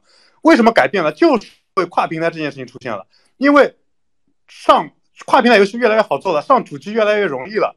所以，几乎所有的开发者在做游戏的时候都会考虑到市场主机，都会支持手柄。所以，几乎所有的越来越多的手 PC 游戏都是支持手柄。所以，越来越多的玩家去买了手柄，就是一个良性的循环。我作为一个玩家，我也作为一个开发者，我都非常希望将来有一天能看到移动设备上也能有这样的一个景象。那所有人都会，我开发者也会更开心，会更多人玩我的游戏，玩家也会更开心，对吧？也不用也不用 Switch 了，说不定我将来一个小小的一个，对吧？个个一个一个。掌上设备加上手柄能够玩更好的游戏。说句实话，真不行。现在 PC 的性能真不行。现在苹果是真牛逼，苹果那些 M1 芯片、M1 芯片是真牛逼。如果那些芯片上将来能玩更高质量的游戏的支持手柄的话，那肯定是一个大家的一个福音吧，啊。哦，然后最后一个问题就是，我我发现就是，比如说像 Switch 这样子，或者说最近像呃《艾尔登法环》这样，就它有一部分联机内容，就是包主要是对战嘛，这些游戏它都会呃都在就是强调一个，应该不是说强调，就是都在做一些锁帧的操作，甚至也包括就比如说 Apex 在主机平台也都是呃锁六十帧的，就是处于一种公平竞技的这么一个。呃，一个就是一个呃理念。那我是想问，就是说，像现在手机很多厂商都开始去做什么一百二十帧这样的，就是这个东西，你是大概有什么一个想法？就是说，针对目前更高帧率这种，对玩家体验还有对竞技的平衡这一块。呃，我觉得对啊，竞技平衡这个太太太太太太太太高端了，这是一个技术的问题。但是其实当中有有很多的方方式，有些游戏它可能可以走。高帧率也能也能做，类似于比如我们看 PUBG 这类的游戏，它其实高帧率也是也也是能也是能支持的嘛。看看这服务器端怎么怎么设计。但是有些游戏完全更需要更更精确的以帧为单位来去来去来去确认的，就会就会有有问题。比如说像类似于 Flash Party，至少我的网络的正同步一定要是以，比如说大家是要以固定的，也许我显示可能可可以让你高一点啊。这这纯粹是一个技术上的一个一个一个问题吧。但是手机高帧率，嗯。嗯，从长期会越来越好吧？对，但是短期还还不至于。手机现在大家还不至于去做一百二十帧的游戏吧？大部分都相对不会去做做吧，因为毕竟，毕竟手机性能还是有些有瓶颈，啊不叫不叫有些瓶颈嘛？因为机型分布比较广泛，只有今年发布的最高端的机器确实一百二十帧可以做到，那也是一样，看开发者怎么去怎么去想吧啊。好，OK，我们。为了照顾一下这个更多的提问者啊，我们把这个提问的就我们就每个人就问一个问题吧，不然的话我这现在看到十几个了，这这个这个时间可能来不及了。我们啊那个有一个打我啊笨蛋这个同学来你的问题。嗯，我我想问一下，游戏开发你觉得主要的成本在哪方面？因为我我我觉得，就比方我们国内做三 A 大作，嗯，他们可能技术上、美术上各自有各自的呃成本的占比。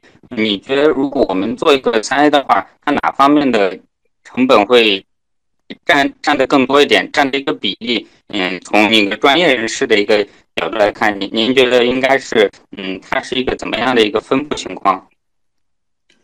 嗯，我觉得你你从呃客观的角度来说，其实成本其实就是人嘛，就是时间的投入和团队的一个投入嘛。那呃，我觉得国内的游戏做，不说实话，真不敢说做三 A，就做高品质的游戏。其实我们最大的差距可能还是，呃，因为我们产业没有那么成熟嘛，大家流程没有没有那么成熟，能力没那么强，所以过程当中不去走弯路，要去做一些摸索的一些东西，要去做一些探索的一些东西，去试图去学这个东西该怎么做。那你在做内容的时候，你花时间是花在学上，那就交学费嘛。这是，这是，这是我们的差距。因为海外公司也会也会学啊，他也会也要交学费啊。但是他交学费去学那些更高端的东西，更更高深的东西，去突破的东西。举个最简单的例子，你工薪高的这个魂系列一款游戏做做到现在二等法官，它一款游戏可以从头到底，每一款每一次突破，每一次的突破都是在原来的基础上多多进一点，那它一步一步往前，所以它的其实它的。性价比是很高的，它成本的性价比，成本的投入是比我们要要要高的。它很多不用做啊，它模型也可以接着用，动作也可以接着用，引擎也接着用。但是对于我们今天很多的国内的开发者来说，大家是第一次做嘛，从从头从头开始吧，从头开始造轮子，所以这是这是最难。但是我们也不完全从头啊，我们好处在于，为什么今天我们有机会去做？原来是绝对没有机会的，就今天的引擎是相对来说比较成熟的。对，我们可以用用用用第三方引擎，用用用 iPad、用 Nreal 去做一些东西，但是也是一样，引擎的使用也是需要有积累的。引擎的东西，每个引擎有也有各引擎适合做的游戏，对吧？你做枪战游戏，你用 Nreal 就合适；你用二，你用用 NRE 做二次游戏就非常非常的难，非常非常难。但当中仍然是有很多事情要去要去突破的，或者有的时候对自己的认知不足的话，出去自己造轮子的话，会发现这个轮子是非常非常难造的。这是我们现在最大的跟海外最大的一个差距吧？就大家还是要从头开始学嘛。其实就跟。就跟你前几年，比如说你拍电影也是一样，海好海外好莱坞那么牛逼了，你从头开始要拍成好莱坞那样，当然是很难。但是很很多年过来，你工业化越来越越越越越成熟了，每个岗位每个岗位都能找到合适的人，都懂该怎么做的时候，游戏就好做了。啊，我觉得中国会越来越好吧？我们现在在这个过程当中。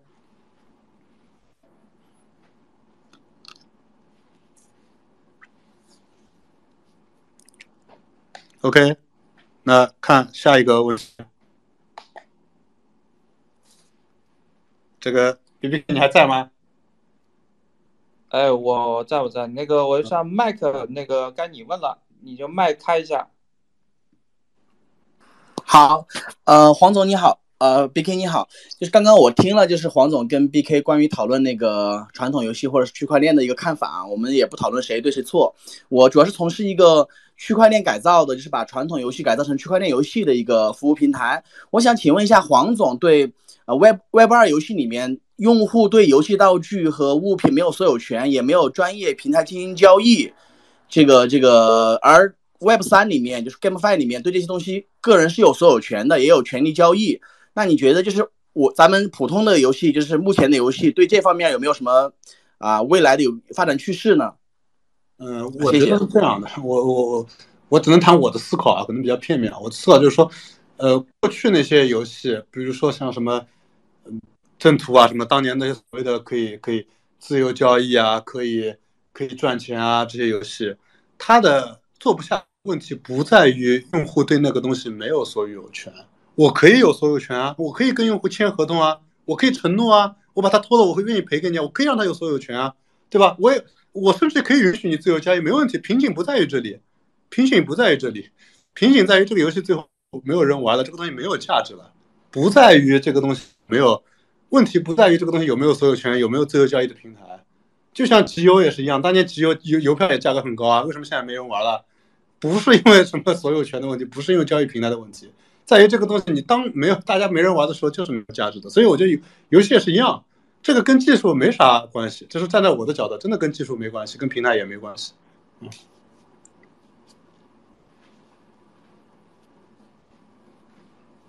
喂，能听到吗？可以。哎。啊，戴斯你好。嗯。呃，我这有个问题是关于。TapTap 海外用户的，我这个一直比较好奇。我先讲下自己感受，比如说，作为一个八零后，我们玩了这么多年游戏，其实从小到大感觉自己跟一个美国的主流玩家好像并没有特别大的区别。但是到如今这个年代，其实之前有人说嘛，就是中国的广义上的玩家其实是一个倒金字塔型的。举个例子，像我是先玩的 DOTA，再玩的英雄联盟，对吧？但现在很多人是先玩的王者荣耀，看了赛事才去玩英英雄联盟的。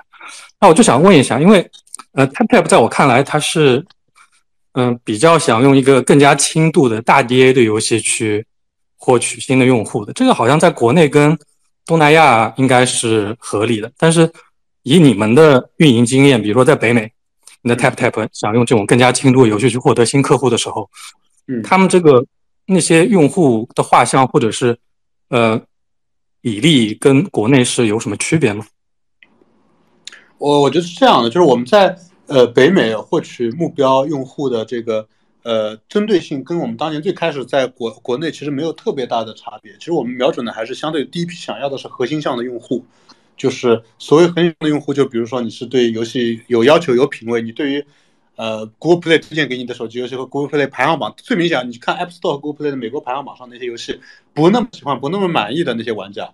呃，我们想要的是这一类，或甚至或者说当年我们在国内想要的是那些，比如说，呃，Steam 有个一两千万玩家嘛，想要那些就是又用 Steam 又玩手机的那部分的玩家。其实我们在北北美也是这样的，所以我们也并不是说去去定位那个轻度游戏啊，我就看轻度游戏怎么去定义了。就是举个例子，什么什么叫轻度游戏？类似于像像以前那个 v o d o 的那些什么特别小的那 IO 游戏那种轻度游戏，我觉得这个是跟我们相对来说没那么匹配的，可能太轻度。超休闲游戏，我觉得不是不是我们现阶段呃匹配的这个产品。但是你说 FP 啊，或者是 T 三啊，是不是轻度？我觉得这也不算轻度。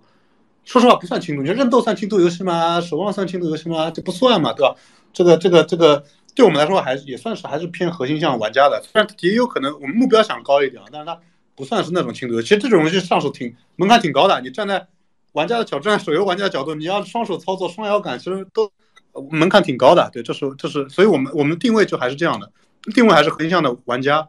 对，所以北美。我也不是说只只只看着我们自己这几款游戏了，我们还是会看一些更好的游戏。我们讲还是想试图去找这个更多独立游戏去合作嘛。其实，其实独立游戏，说实话，独立游戏特别买断制游戏，在手机上卖的不好，因为我们自己做过很多款产品，呃，我们也上 App Store，也上 Google Play，国内也上 TapTap，我们国内 TapTap 从零开始做的，呃，我们就我们非常的确认海外的空间非常非常的大。其实说句实话，海外的买断制游戏的市场，Google Play 加 App Store 加起来全球可能原本比不上国内一个 Tap Tap 的买断制游戏卖的那个份额高，不是玩家不想玩，是没有聚集起来，Google Play 上没有环境，没有这个氛围，没有这个社区。我觉得我们觉得机会是很大的，其实这类似于这样的，我们都想会去努力想去做的，嗯。OK 啊，就是每个人尽量一个问题啊，这个我这边你问完这个问题，我就会把你下掉。呃，下面一个然，Hello，你开一下麦。好，哎，导演好，哎，老板好，那个，对我我我其实因为因为我在那个现在也在做游戏嘛，然后呃游戏里面就相关美术的这个可能负责一些呃主美相关的东西，然后想问一下，就是因为。呃，日本这边开发游戏的时候，像之前一直在有用到那个国内的一些美术外包的资源吧，然后，呃，现在有一个呃很明显的问题，就是说国内的这个美术外包的这个呃费用非常高，然后呢，有的甚至说超过日本这边的，然后，呃，日本这边我们有时候甚至会说，呃，国内的包反过来发到日本这边来，所以那个我想问一下，就是心动这边的话，会不会说，呃，因为这些原因，然后呢，呃。那个会把一些呃资源，或者是说会把一些呃哪怕说是分公司之类的开到日本这边来的将来打算。呃，我觉得如果我们有这个能力的话，我们是蛮想的。我跟你说，我还是很蛮蛮羡慕这个大伟哥的，对吧？你看，你还有在日本还是有分公司的。我跟大伟哥，我扯扯开了。我跟大伟哥有一次去在京都玩，去个那个什么庙，走到一半，大伟哥被人认出来要去合影，哇，贼牛逼！真牛逼，真的真牛逼。然后扯开了，不好意思，就我我我是希望，但是我们觉得我们可能现在目前还还没这个能力吧。但是我我真的非常希望未来有一天，就是心动是家全球全球的公司，它不是在我们身上不要有一个某一个国家的一个标签嘛。我们在全球，我们能够有机会能够聚集起呃更多的优秀的一个创作者去做一些更好的一些作品，特别是嗯，特别是其实我觉得经历前一段时间的疫情嘛，大家远程办公嘛，其实会大家其实大家。都有一个目标吧，希望未来真的是异地的这个人也能够协作起来，去去更高效的去创作一些好的作品嘛，这是我们的目标。嗯。OK，J J，该你了，麦开一下。哎，你好，黄老板。然后，呃，我我想请问一个问题啊，就是说，呃，作作为一个八零后啊，假设假设给你五年的时间，然后拿五十万去重新开始，然后。呃，去做这个游戏市场，您会怎么用什么策略去做？或者说选择哪个平台，选择什么类型，然后从几次试错机会的这种这个角度吧？啊，我我跟你说实话实说吧，这个事儿因为你不能假设，因为你作为八零后，我我今天也是八零后的，你让我再给我五十万，让我从头开始。我觉得我做不了了，我我我没这个本事做公司。你给我五十万做不了，因为你看我我也认识很多人啊，我认识很多优秀的开开发者，但是你五十万请不起他们，现在没这个能力。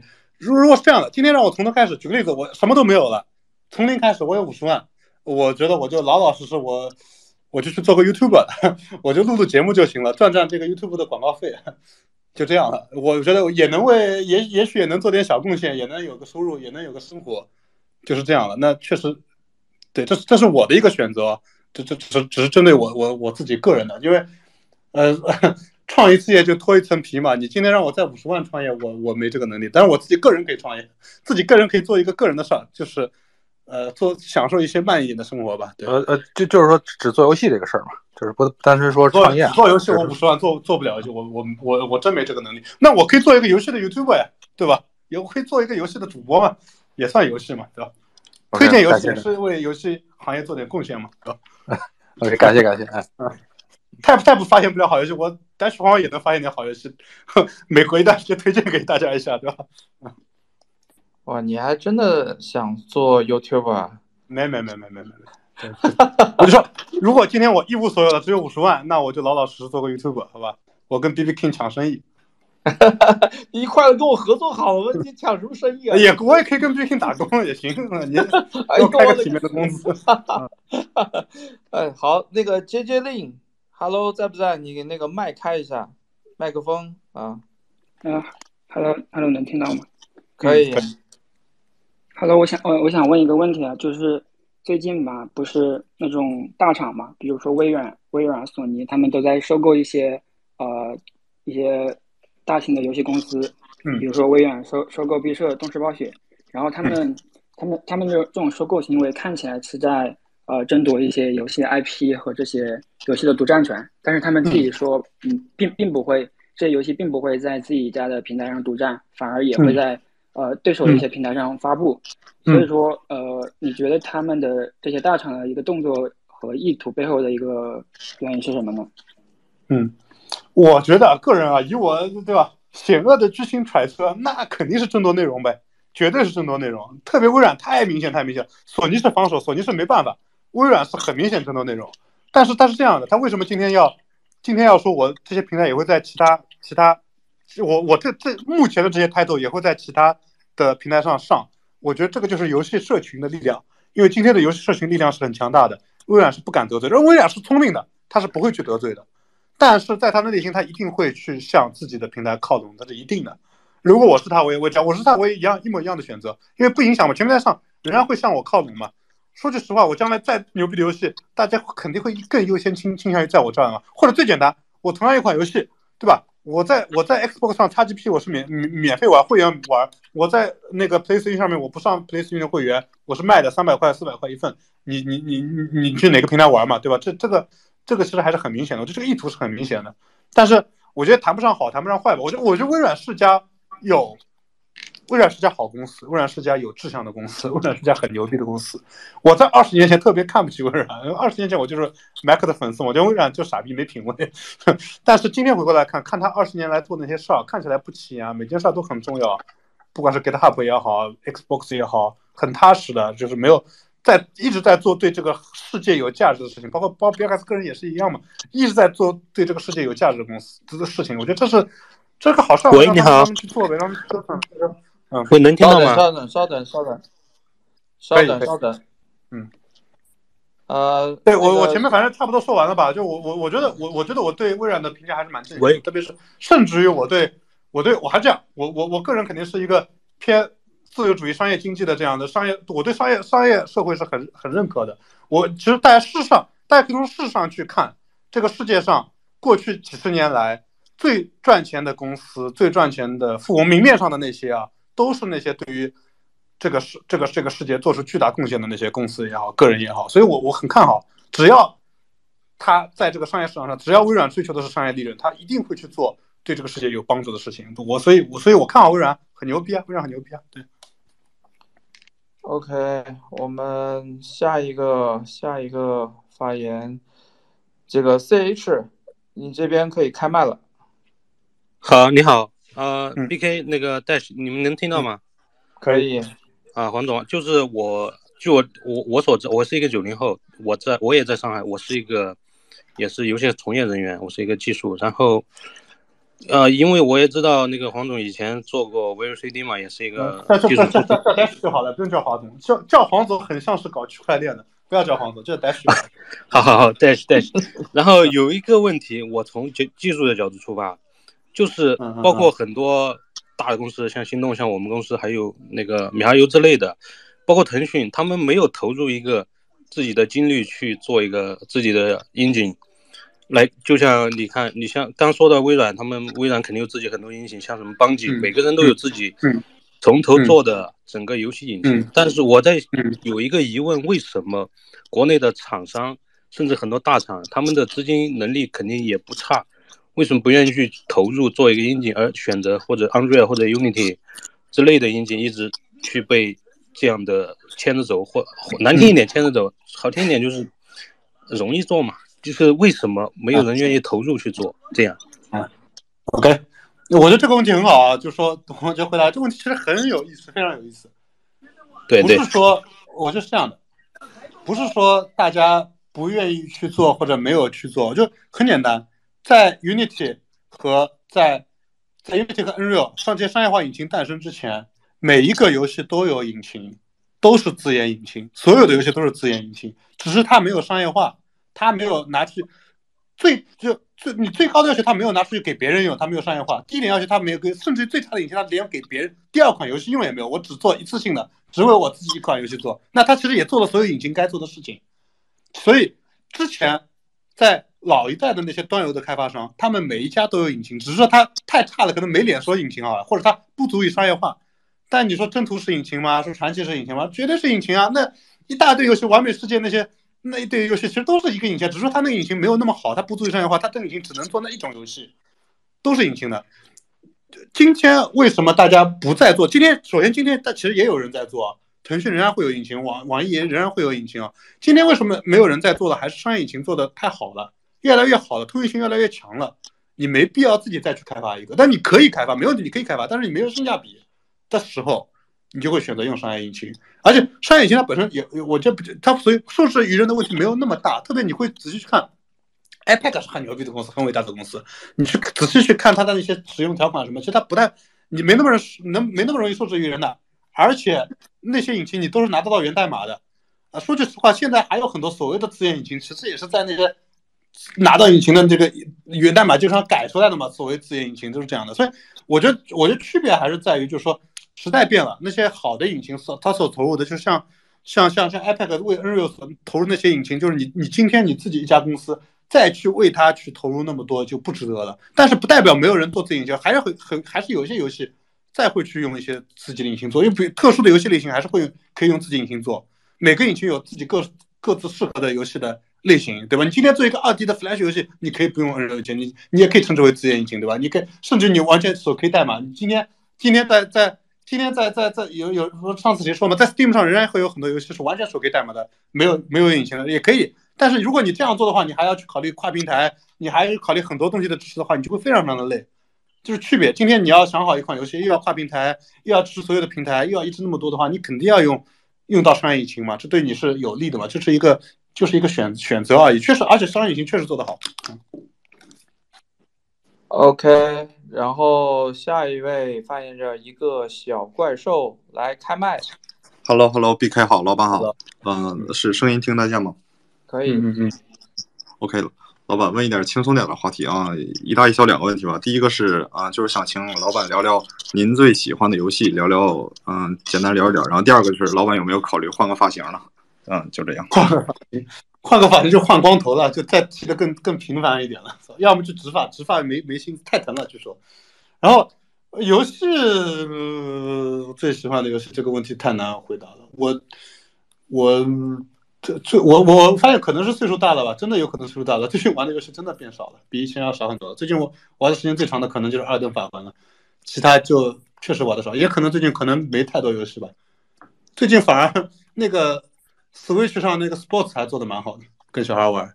在做的做的还还蛮好的，其他就都玩的少。我我我属于游戏玩的比较杂的，比较频繁的，每款游戏都很多游戏都会玩，少数游戏不玩，少数游戏类型不玩。比如说魔法没玩，魔法不会玩，足球 FIFA 不会玩，这都是很多人玩，然后我我不玩的。其他基本上别人玩的，我我大部分都都都玩吧，就就就就这样。然后从时长哪款游戏玩的上升，这还是年轻的时候玩游戏玩的时间长吧？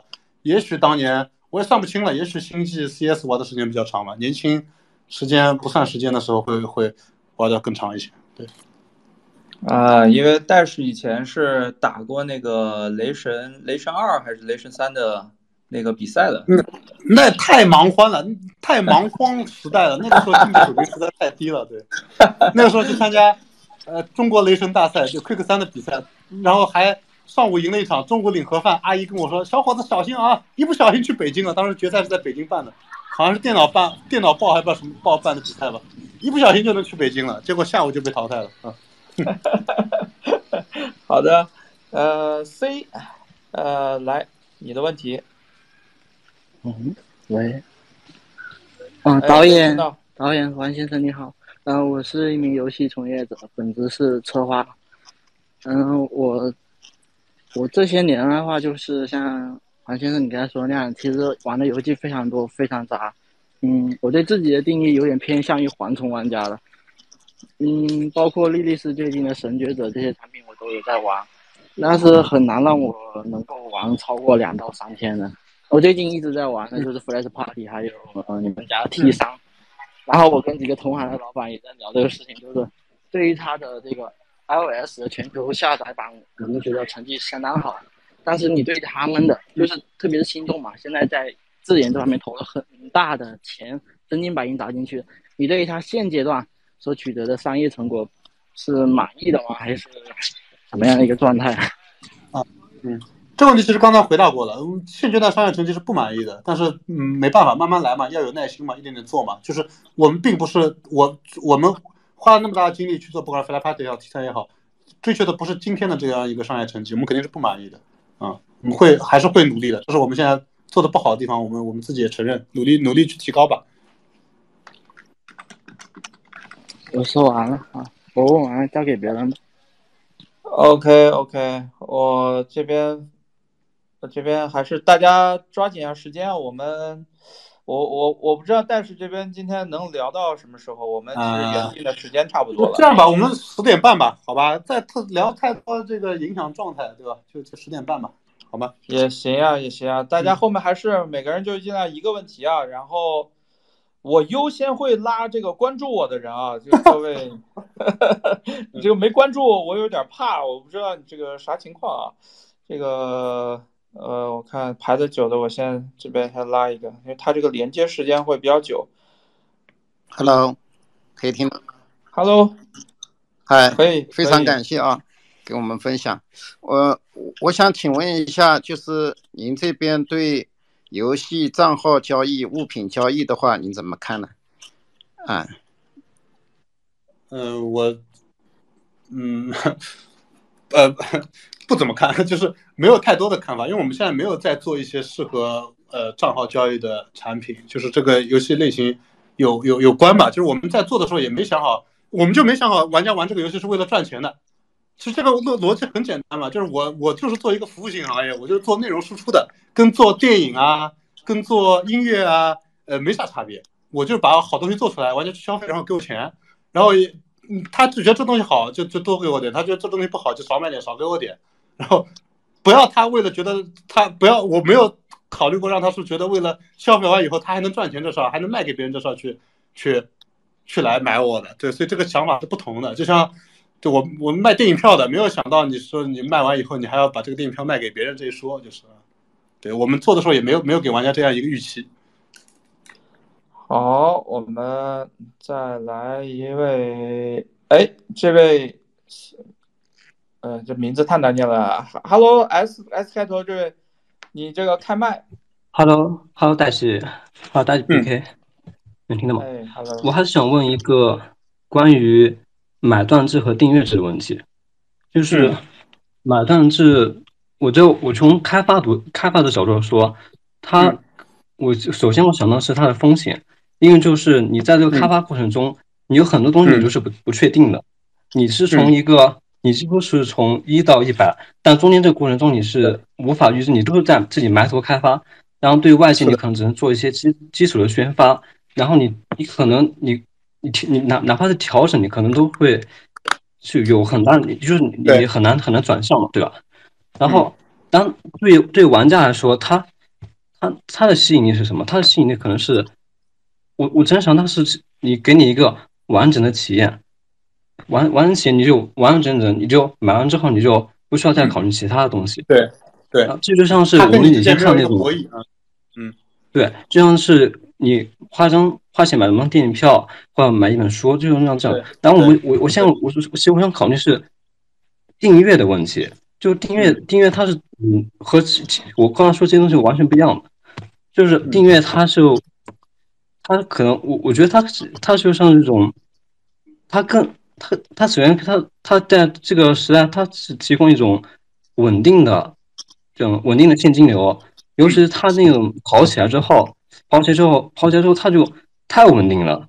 它就你只要你只要有一定的数量人，你你就你就会感觉这种一可就好好可以一直跑下去。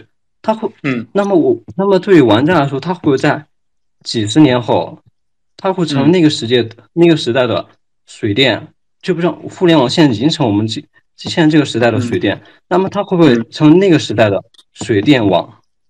好的，这是我的问题。我觉得这样是水电网呢，这个问题就有点太高端了，我可能回答不了。但是我自己是比较喜欢订阅制的，呃，我我我比较喜欢订阅制，然后我我我我明显的观察到了订阅制，呃，这种新的商业模式，嗯，给内容行业这个时代产生了一个变化。我可以举一个比较简单的例子啊，比如说，嗯。Netflix 的这个商业模式，就 Netflix 是其实虽然它是电影，它是影视，它跟游戏不一样。但是你仔细去想，其实它跟有影视非常非常像的。Netflix 的商业模式就是把传统的买断制变成了订阅制，然后它是产生了非常非常大的一个变化的格局，整个甚甚至影视行业的格局都产生了一个变化。呃，我前天正好看到那个那个那个那个互联网怪盗团视频号在在在在在在在在抨击 Netflix 的这个这个这个这个商业模式嘛，但是我我的看法跟他有点不同啊，就在于。我是觉得这个商业商业模式有机会。我给大家举例子吧，就是说，我就刚才那刚才那个朋友举例特别特别特别明显。就对于那些小产品，对于特别那种一次性的开发，买断制产品一次性开发风险是非常非常大的，你是不敢去投入的。如果风险很大，你没有那些大的这些发行商支持啊，电影公司支持的话，很多片子你是不敢拍的，因为你可能会收不回成本嘛。但是在买断制的角度来说，他没有那么纠结这些东西。对于我来说，我只要。我我我所有的工作就是我提供内容给我的买断制的用户消费，只要这个内容我的用户愿意消费，我这个钱就值，我就为愿我就愿意为你做这个内容而买单。这就是我们所看到的 Netflix 这个商业模式出来以后，内容行业产生了巨大的变化。就原本有很多片子，如果没有订阅制，是没人会愿意出钱让他拍的。今天就其实有很多影视行业的人都提到，或者大家在说段子都都会提到，就 Netflix 这种大金主出来以后，很多片子什么爱尔兰人啊等等和大量大量纪录片，你今天去看 Netflix 上面有大量大量非常优秀的纪录片啊。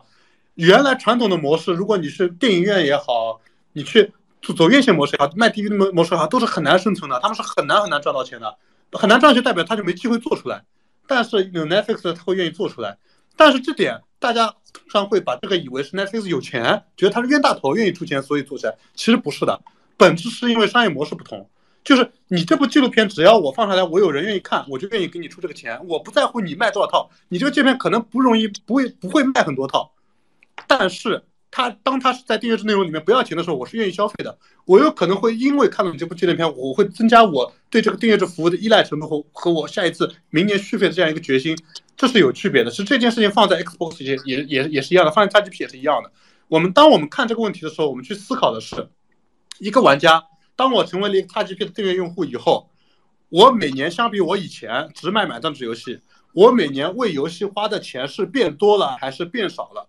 只要因此我看起来 XGP 贼划算，玩家看起来白嫖了，但是只要我因此为这个游戏每年花的钱变多了。为这一类的买断游戏会变多了，就代表这个游戏行业拿到了更多钱，可以去支持更多的游戏开发者了。这就是一个有利的一个变化。所以我觉得，不管 Netflix 也好，TGP 也好，这种好的订阅制模式是对这个行业有变化的。而且你会去想象，一下它每年在内容投入上花的钱都是一个增量。为什么做增量？你你站在 Netflix 角度考虑，或者站在 XGP 考角度考虑就行了。就 TGP 如果它现在去，它它。我觉得微软相比微软思路发生了一改变，它原来是一个租赁的模式，它通过，但它现在不租了，越来，我觉得它未来它的想法肯定是越来越少去租赁，更多的去自研，更多的去做自己同样的钱用来用来做，而不是用来用来买下来，用来做出来，而不是用来问别人借，因为原来就是借，Netflix 最早也是问别人借，就我问我好莱坞买一大堆版权就是借嘛，这个钱每年花掉的就是浪费掉的，所以它没有积累的。XGP 今年微今天微软在那些所有的游戏上面花掉的钱，它是没有积累的。但是他买暴雪的钱，他自己做游戏的钱都是有积累的。他每同样举个例子，每年我我我把我的会员费所有的会员费用来租东西，那他他他就是一个算账的一个东西吧，只是赚当中差价。但是，一旦是用来做东西，你就可以想象，每年不管是 Netflix 也好，微软也好，把每年的会员费拿到的所有的钱都用来投入到内容行业当中做内容，这些内容只要是。今年有价值，明年有价值，后年也有价值，持续长期有价值的话，那它的内容库就是越来越多。今天我有一百个游一千个游戏，我明年再做一百个，明明天就是一一百一一千一百个游戏，十年后就两千个游戏，对吧？这都是长期积累的一个价值，它的价值会越来越大，这是这是这是这是有意义的。所以我会我是比较看好这样的一个一个一个模式的，甚至于你可以这样去理解，我今天参与 XGP 的人，我今天参与 Netflix 的人，大家就是参与一个巨大的众筹。所有的玩家把我的钱筹出来，把这个钱交给微软。微软，你去帮我把这些钱去投给那些独立游戏开发者，去投给那些游戏开发者，让他们去做游戏。只要把这个游戏做出来，我这个钱就是用来让微软去买游戏的。你每年买，买完以后，买完以后放到我这个库里面来，我的游戏越来越多就行了。我愿意每年给你钱，就是就是这样的一个逻辑嘛。啊，这是这是我对这个东西的一个思考，我是比比较看好这个这个这个这个模式的。对我我是觉得。呃，某种程度，它它对对于大爆款来说无所谓，但是对于中小那些开发者是有意义的，他是有机会因为这种模式拿到钱去做内容的。虽然这个内容的所有权可能最终会归 Netflix Netflix 所有，可能会归微软所有，但是你把内容创造出来的，你的你也许也许它会有一种好的模式，大家能分担这些这些所有权嘛？对，这我我是比较看好的。谢谢。啊，作为一个纪录片导演，我我特别喜欢听这段话。对吧？那是给你买单做好，你就开开心心做嘛，对吧？我先给你个基础钱，万一播放量多了，我再给你奖金，对吧？你也别想着赚大钱，但是大家开开心心能做自己想做的事情，不是好吗？对吧？就就就就可以了，对吧？也别想着自己做什么纪录片大爆款上亿票房，别去想这种事儿，对吧？对对对，我没有发财的想法，我我觉得能做这件事就好了。好，下面是我们这个游戏群里边的葛布老师，Hello，你可以开麦了。啊哈哈，有声音吗？有，可以。啊，好的谢谢 B B，谢谢大家。我来问一个比较拱火的问题，大家不要打我。呃，请问大家是怎么看？就是最近像是逆水寒呀，然后无尽的拉格朗日这样的一个碰瓷营销，呃，然后你觉得这样的效果怎么样？然后如果是你的话，你会你会呃用这样的方法做其他游戏营销吗？谢谢。呃，不不太好意思啊，我我不是不是不能回答，但是我真的了解不太少，对于对于你这个碰瓷营销，不不是特别了解，具体的情况不太不太了解，所以不好评价。但是我我还是会觉得，就是说，你你作为营销嘛，你你你合适合理，玩家不痛恨你，你你你该碰瓷就碰瓷嘛，我觉得就这样嘛。举个例子，比如说我们呃火炬要上了嘛，我打算对吧？我我要是有机会，我暗黑无限，我啊不呃暗黑不朽，我我我我该碰瓷我也碰一碰嘛，只要玩家别恨我，对吧？只要为呃只要暴雪别恨我，大家正常正常该该蹭就蹭嘛，大家玩梗嘛，一样无所谓嘛。你想 Xbox 一天到晚也碰也蹭那个这个这个 Switch 跟。跟说说你的这词的呀，大家正常嘛，对吧？无所谓的。好的，好的，谢谢大家，我就不不继续了，请下下一位吧。嗯，谢谢大家。啊，葛布老师的声音好迷人。然后我们下一位，下一位小伙来开麦了，Pete 呃 Porter。喂，听得到吗？你好，可以，可以，嗯。OK，两位大佬好，呃，我也是游戏行业的从业者，然后其实也是出海相关的，所以可能会问相关的一些问题。啊，就其实目前中国游戏厂商出海到了二零二二年这个阶段，我觉得一个非常明显的趋势就集中于做 SLG 的一个出海，不管是头部还是。主要部的厂商，那和国内相比，其实我发现有一个明显的差异是，国内目前已经逐步迭代到啊以率图框架为核心的一些 SLG 产品，所以想让再去聊一聊，就是海外 SLG 这块啊是呃接下来是会走原来的 COK 框架，然后辅助题材创新，呃这这几种方向，还是说率图题材也是有一些机会的，或者说。呃，更传统的一些接近端游的一些策略类玩法，在海外其实是有一些呃大的机会，但目前由于啊产品迭代或者是其他原因，目前还没有合适的产品能够把这些用户吃下来。就是简单聊一下 SLG 出海的一些情况。嗯嗯嗯，我客观说我对 SLG 是不太懂的，然后我自己不太玩。然后 SLG 的用户受众群跟我们 TapTap 所服务的游戏用户受众群的重叠度其实是不高的，所以所以所以。S L G 对我来说相对来说是陌生的一个领域，然后我个人会觉得 S L G 就是虽然它的收益很高啊，收入很高，但是它的受众群整体还是比较小众的，是比甚至比主机游戏是更更小众的。所以，呃，我我会觉得中国游戏的未来肯定不只是 S L G，S L G 可能会做得很好，我们会横扫这个市场，但是但是这个，嗯，整体我我个人会觉得还是会一个越来越小众，市场越来越窄，然后因为大家。呃，也会内卷的很厉害嘛，S L G 国内游戏厂商内也会内卷的很厉害，所以它不是一个，我个人觉得，嗯，我还还是不熟，我就觉得好的可能会越来越好，然后新的进去会挺难做的一个一个一个领域吧。然后我国内厂商出海，我觉得最最大最大亮点还是会在于那些其他的领域，会会百花齐放的一个领域，你会看到的还是像原神更成功的优秀的游戏。我们现在可能只看到了原神，未来会有更多。呃，现在暂时还没看到，可能只是因为大家都有周期嘛，毕竟每不是每家公司都有米哈游那么牛逼，成功率那么高，速度又快，对吧？没没那么容易，但是会越来越多的，我相信会越来越多，我相信会会百花百花齐放的。嗯，谢谢。OK，我们下一位 s i r One 来，哎，是我们群里边的朋友。哎，BK 老师，Dash 老师能听到吗？嗯嗯。哎，问一个那个呃问题就是。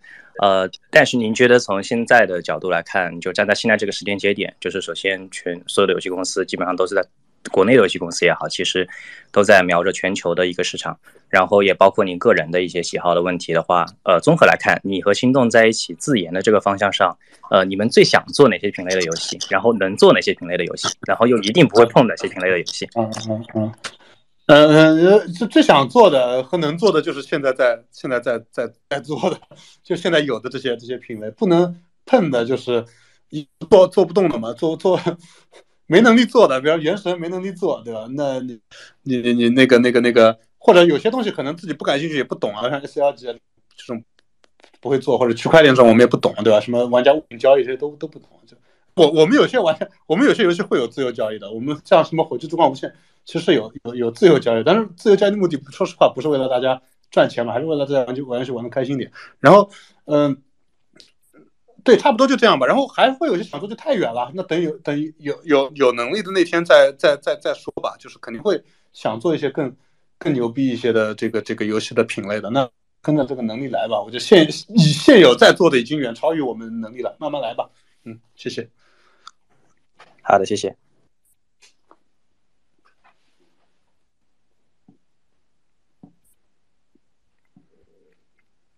OK，啊，好的好的，下一位 S 一开 S 一开麦了啊，好了好了好了，呃，可以听到吗？可以听到吗？可以。啊，好的好的，是这样的，就是我有一个非常具体的问题啊，就是因为我们最近呢也在做一个，就是在开发一个游戏嘛，然后的话呢，就是我就发现这个里面的数值策划有一个非常非常重要的问题是，就是说我自己不管是面试啊还是接触下来，我感觉好像很多数值策划他好像不具备这个能力。我想问一下黄总，就是是否需要对数值策划有这个期待？是什么呢？就是。我举个具体例子，比如说我我要去设计一款推塔游戏的时候，像英雄联盟这样的推塔游戏的时候，我就发现它可能就是说，你既可以在数值导向上去鼓励杀人，也可以在数值导向上不鼓励杀人而鼓励推塔。那么在那而这些不同的数值导向呢，它会导致游戏的观赏性和可玩性。会有不同的，会有不同的那个侧重点和偏好。就比如说，你可能如果你不鼓励杀人的话呢，就是有可能它的观赏性就没有那么强。呃，这个观赏性其实是指的，比如说你在做宣发的时候，或者说在做直播的时候，它可能看起来就没有没有真刀真枪一直在那打架有意思。那么就是说，就是我会发现呢，就是我自己接触来就我发现很多数字策划它只会。停留在平衡这个层面上，就是他好像就是会考虑这种，呃，就是就是会会同时去考虑什么观赏性啊，以及这个呃可玩性啊这些事情，我好好像好像感觉是一件很难的事情。就是我不知道是我接触的人的层次不够呢，还是说是本来这个事情就不该是由数值策划去做的？我觉得这个问题有点太具体，我是这样。嗯，没有什么该不该的，就是数字策划能力强，他就可以做。就我觉得好的数字策划就是他游戏感很强嘛，就是他他甚至于这种这种策划，就将来有一天也许他能成为主策上的制作人的，那他可以这样去做。但是有可能他他不具备，他只能硬生生的实现这个这个这个制作人或者主策的要求，就是他需要主策告诉他该怎么样。就我觉得这这这都有可能正常吧，就都都正常。看还是看还是看团队实际的情况吧。就是嗯对，呃，我觉得你碰到一个。自己有想法的肯定会更好嘛，自己有能力的肯定会更好嘛。我明白，所所以说，我想就是再深入问一下这个问题。那所以说，像这种在做数值、在做数值平衡的时候，他会去考虑从数值和可玩性的以及观赏性的这些这这方面的这种人，就是您感觉这个比例就 是就是多吗？我不好不好不好说，可能不一定有，因为我现在对于这些具体问题没有那么的了解，但我我会觉得。我会觉得他如果了解的话更好，因为我们现在其实就是有一些制作人，公司有一些制作人就是从最早数据策数值策划开始的。嗯啊啊，我明白明白明白，谢谢谢谢。OK，我们下一位贝雷斯同学，Hello，你可以开麦了。你好你好，戴史老师，李飞老师，你好。呃，就是我想问一下，呃，就像刚才呃也有很多朋友提到这个呃买断制和这个呃 F2P 这个呃这个。这个制度之间的一些差距吧。然后我之前可能也接触过，或者就是说刻意去问过这个两方面，这个两两两个池子里的玩家啊。然后其中买断制玩家他可能对免费制有一种反感，就是他认为免费制很多的，尤其是那些道具付费和数据数数值付费类的游戏，嗯他他让玩家继承了太多的现实世界的优势，而产生了一种呃产生了一种不那么纯粹的虚拟世界的感觉。然后呃。我我想问一下，呃，戴斯老师，就是说，您是否认为，就是说，因为因为它这个 F2P 制度，它可能是从一呃游戏设计的很多最基础的出发点上，它就要促使玩家去在游戏过程中消费，而相对于相比之下，买断制它可能是，呃，前期通过一些宣发啊之类的东西，促使玩那个玩家尽可能踏入这个付费的门槛就可以了。您认为这个这个现象，呃，这个这个观点吧，是正确的吗？或者说，呃，是很重要吗？还是说对以后这个？呃，游戏的这个呃行业的那个日后的发展影响是乐观呃还是悲观？谢啊，谢谢。啊，我我我是乐观的，我肯定是乐观的。然后我觉得这两两种方式，首先它界限其实没有那么明确的，就不代表我免费制游戏就一定是卖数值的，一定是跟一定是是是怎么怎么样的，就这个这个这个这个这个不一定的。对，然后呃，就是就是。我我我我个人还是整体会比较抗，因为其实现在核心玩家，我我刚才我就我就说很重要嘛，就是说为什么大家在主机和 PC 上面，大家会发现就是很少有这类的游戏，大家大多数的游戏都是呃都是都是玩家比较满意的，其实还是在主机和 PC 上玩家社群的力量比较强大，大家声音是能够发出来的，是会更更明确的知道。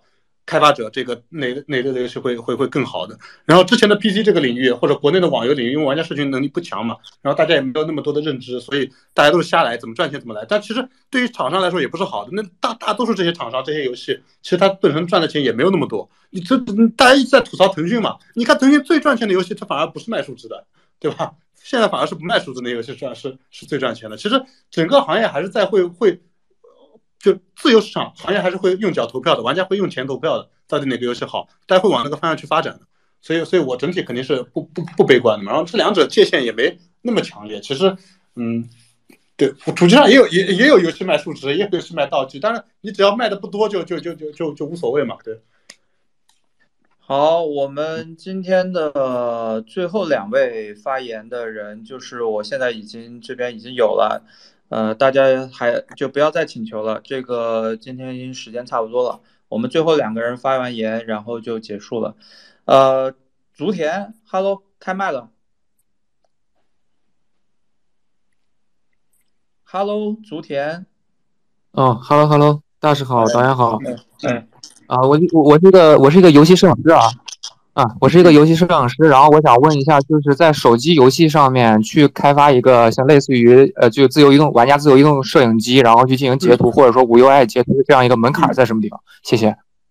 呃，我觉得开发门槛不高的，开发门槛不高的，有些游戏有，其实 其实不做个广告，必思的这个必思的这个《仙境传说 RO，守护永恒的爱，可能是比较早一批在手机上有自由视角摄影的这个这个。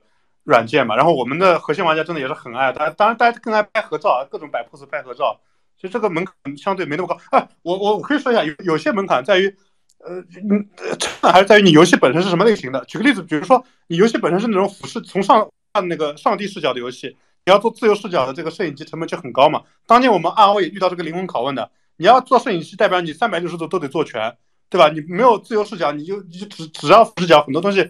背面东西你是不需要做的，这个是个成本。除了这个以外，其他一些，比如说你游戏本身就是自由视角的话，那你这个这个这个做摄影机的成本就没没那么高。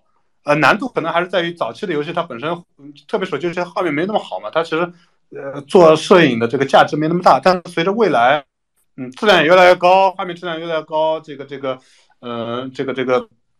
呃，整个的这个这个 P 呃这个这个什么纹理啊、材质啊，各方面都越来越好的时候，其实确实我觉得会有越来越多游戏会尝试去开发这个自由视角的摄影机的。对。OK，下一位大西王开麦了。哦，喂喂，哎，可以听到。哦，你好啊，呃，那个戴师你好，我就想问一下，就是还是关于就是这个呃像 XGP 这种订阅订阅制的这种商业模式的问题。就是我觉得，就是有可能这个订阅制它和那个 free to play 一样，也有可能会改变我们就是目前游戏开发的它的这样一个目标或者说逻辑吧，就有可能导导致大家都会去做那种服务型的或者长线更新的这种游戏，就像以前那种比较传统的呃大型的，就是注重单人叙事的这种体验的游戏，可能在订阅制这个这个这个商业逻辑下，它可能就不这么合适了。你你你怎么看这个？因为我个人也是比较喜欢就是这种传统的注重单人明白？呃，是这样，呃，我我我不这么理解，我不这么理解，我我更更反而我会觉得这个订阅制的这个模式下会更百花齐放吧，更多类类型的游戏都会产生，因为还是这样的，就是说我订阅制游戏并不是并不是按时间收费嘛，我是按月包月收费嘛，在于我这一个月通过你这个服务 XGP 我一共有哪些体验，对吧？我这个月玩了个特别好的游戏，哪怕只有十分钟，我也觉得你 XGP 牛逼，而且这个游戏只在 XGP 上面有。就前段时间我在。XGP 上面玩那个十二分钟嘛，它也就很短嘛，可能也就几个小时嘛，我就觉得很牛逼啊。但这个游戏你说真的让我去买，我也许不会，说实话真不会去买，因为很难。这种游戏就时间短的，你作为买断这游戏很很难卖的，卖不了多少钱。你定价高了，人家觉得不满意；定价低了，你又赚不了多少钱。但是你在 XGP 里面就真的特别合适，因为微软说这东西好，你这个游戏开发需要多少钱，我给你，我再额外给你百分之三十的这个啊，你的利润。你游戏再卖的好，再得奖，再什么，我再给你奖金，这就是一个好的商业模式。在这个商业模式下。就有机会去鼓励更多的优秀的作品能够诞生，大家都不要一门心思只为了说，哎呦，我要我消耗玩家更多的时间啊，消耗玩家更多市场啊，我要去跟玩家玩家博弈嘛。因为刚刚有聊到那个 free to play 嘛，free to play 当中其实不好的一些就在于，其实玩家也其实玩家也不那么喜欢，其实说实话，开发者也不那么喜欢的地方就在于无时无刻要去博弈嘛，大家就觉得啊，我想尽办法让你多花钱，我想尽办法这个白嫖少花钱，这个不是一个好的事儿。但是在订阅制下面其实都还好啊，没有这个没有这个概念啊，就是说穿了，我就做服务，玩家满意不满意？玩家愿因为有有没有因为经历了这些内容，经历这些服务更愿意付费了，更愿意把这个服务推荐给更多人了？做到了我就是好，做到我就是不好，大家都是这样来评判，这种博弈就健康博弈嘛，大家健康博弈嘛，我大家就就按满意度来付钱，嗯。哦，好的好的。OK，好的，感谢我们今天的整个的采访的部分，我觉得就差不多了。然后我们来结个尾吧，结个尾吧。你觉得今天这个回答的这些问题里边有哪些你不想把它做成视频的？呃，不想做成视频的，那比如说，那那那那那那跟跟我司比较相关的，有比较像这种财报访问的，就不要不要不要做了，对吧？其他都是瞎聊。我觉得区块链可以聊吧，区块链反正我还是讲比较片面的意见。我希望对我们区块链的，我也很多朋友也在做类似吧。区块链朋友，你们能够这个心眼大点，不要因为我吐槽两句就怎么样了。我反正不懂嘛，乱乱说的啊。啊，那懂了呀，就是基本上这期标题就是心动老板怒喷 区块链。不要这样，不要这样，不要这样，不要不得罪人，不得罪人，不影响别人发财。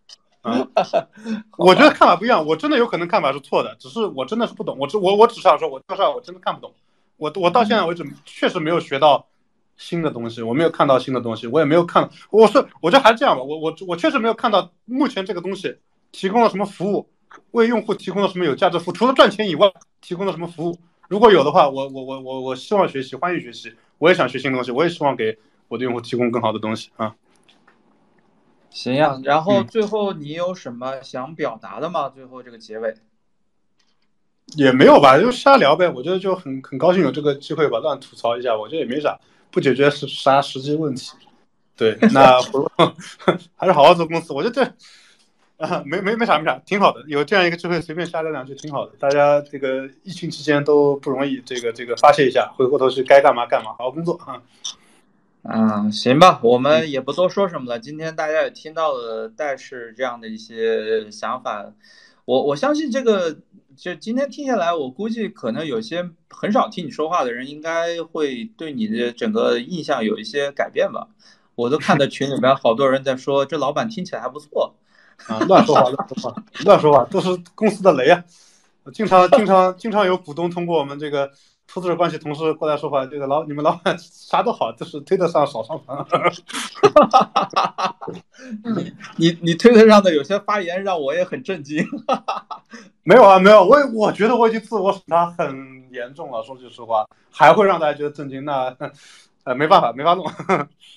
这个还是蛮说话还是蛮真实的，好吧？我们尽量真实吧，尽量尽量活得舒服点，对吧？嗯。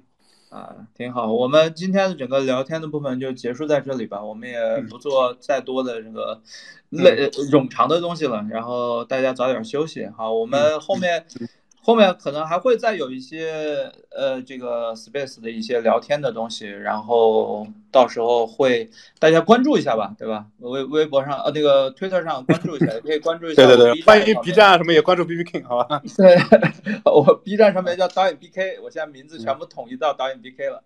然后后面后面后面有一些录播的话，可能我们做出来，可能再隔个一个一两个星期，然后会把录播的东西放出来。嗯，呃，到时候大家有有兴趣，但但那个录播的话可能会短很多，大概也就十分钟不到吧。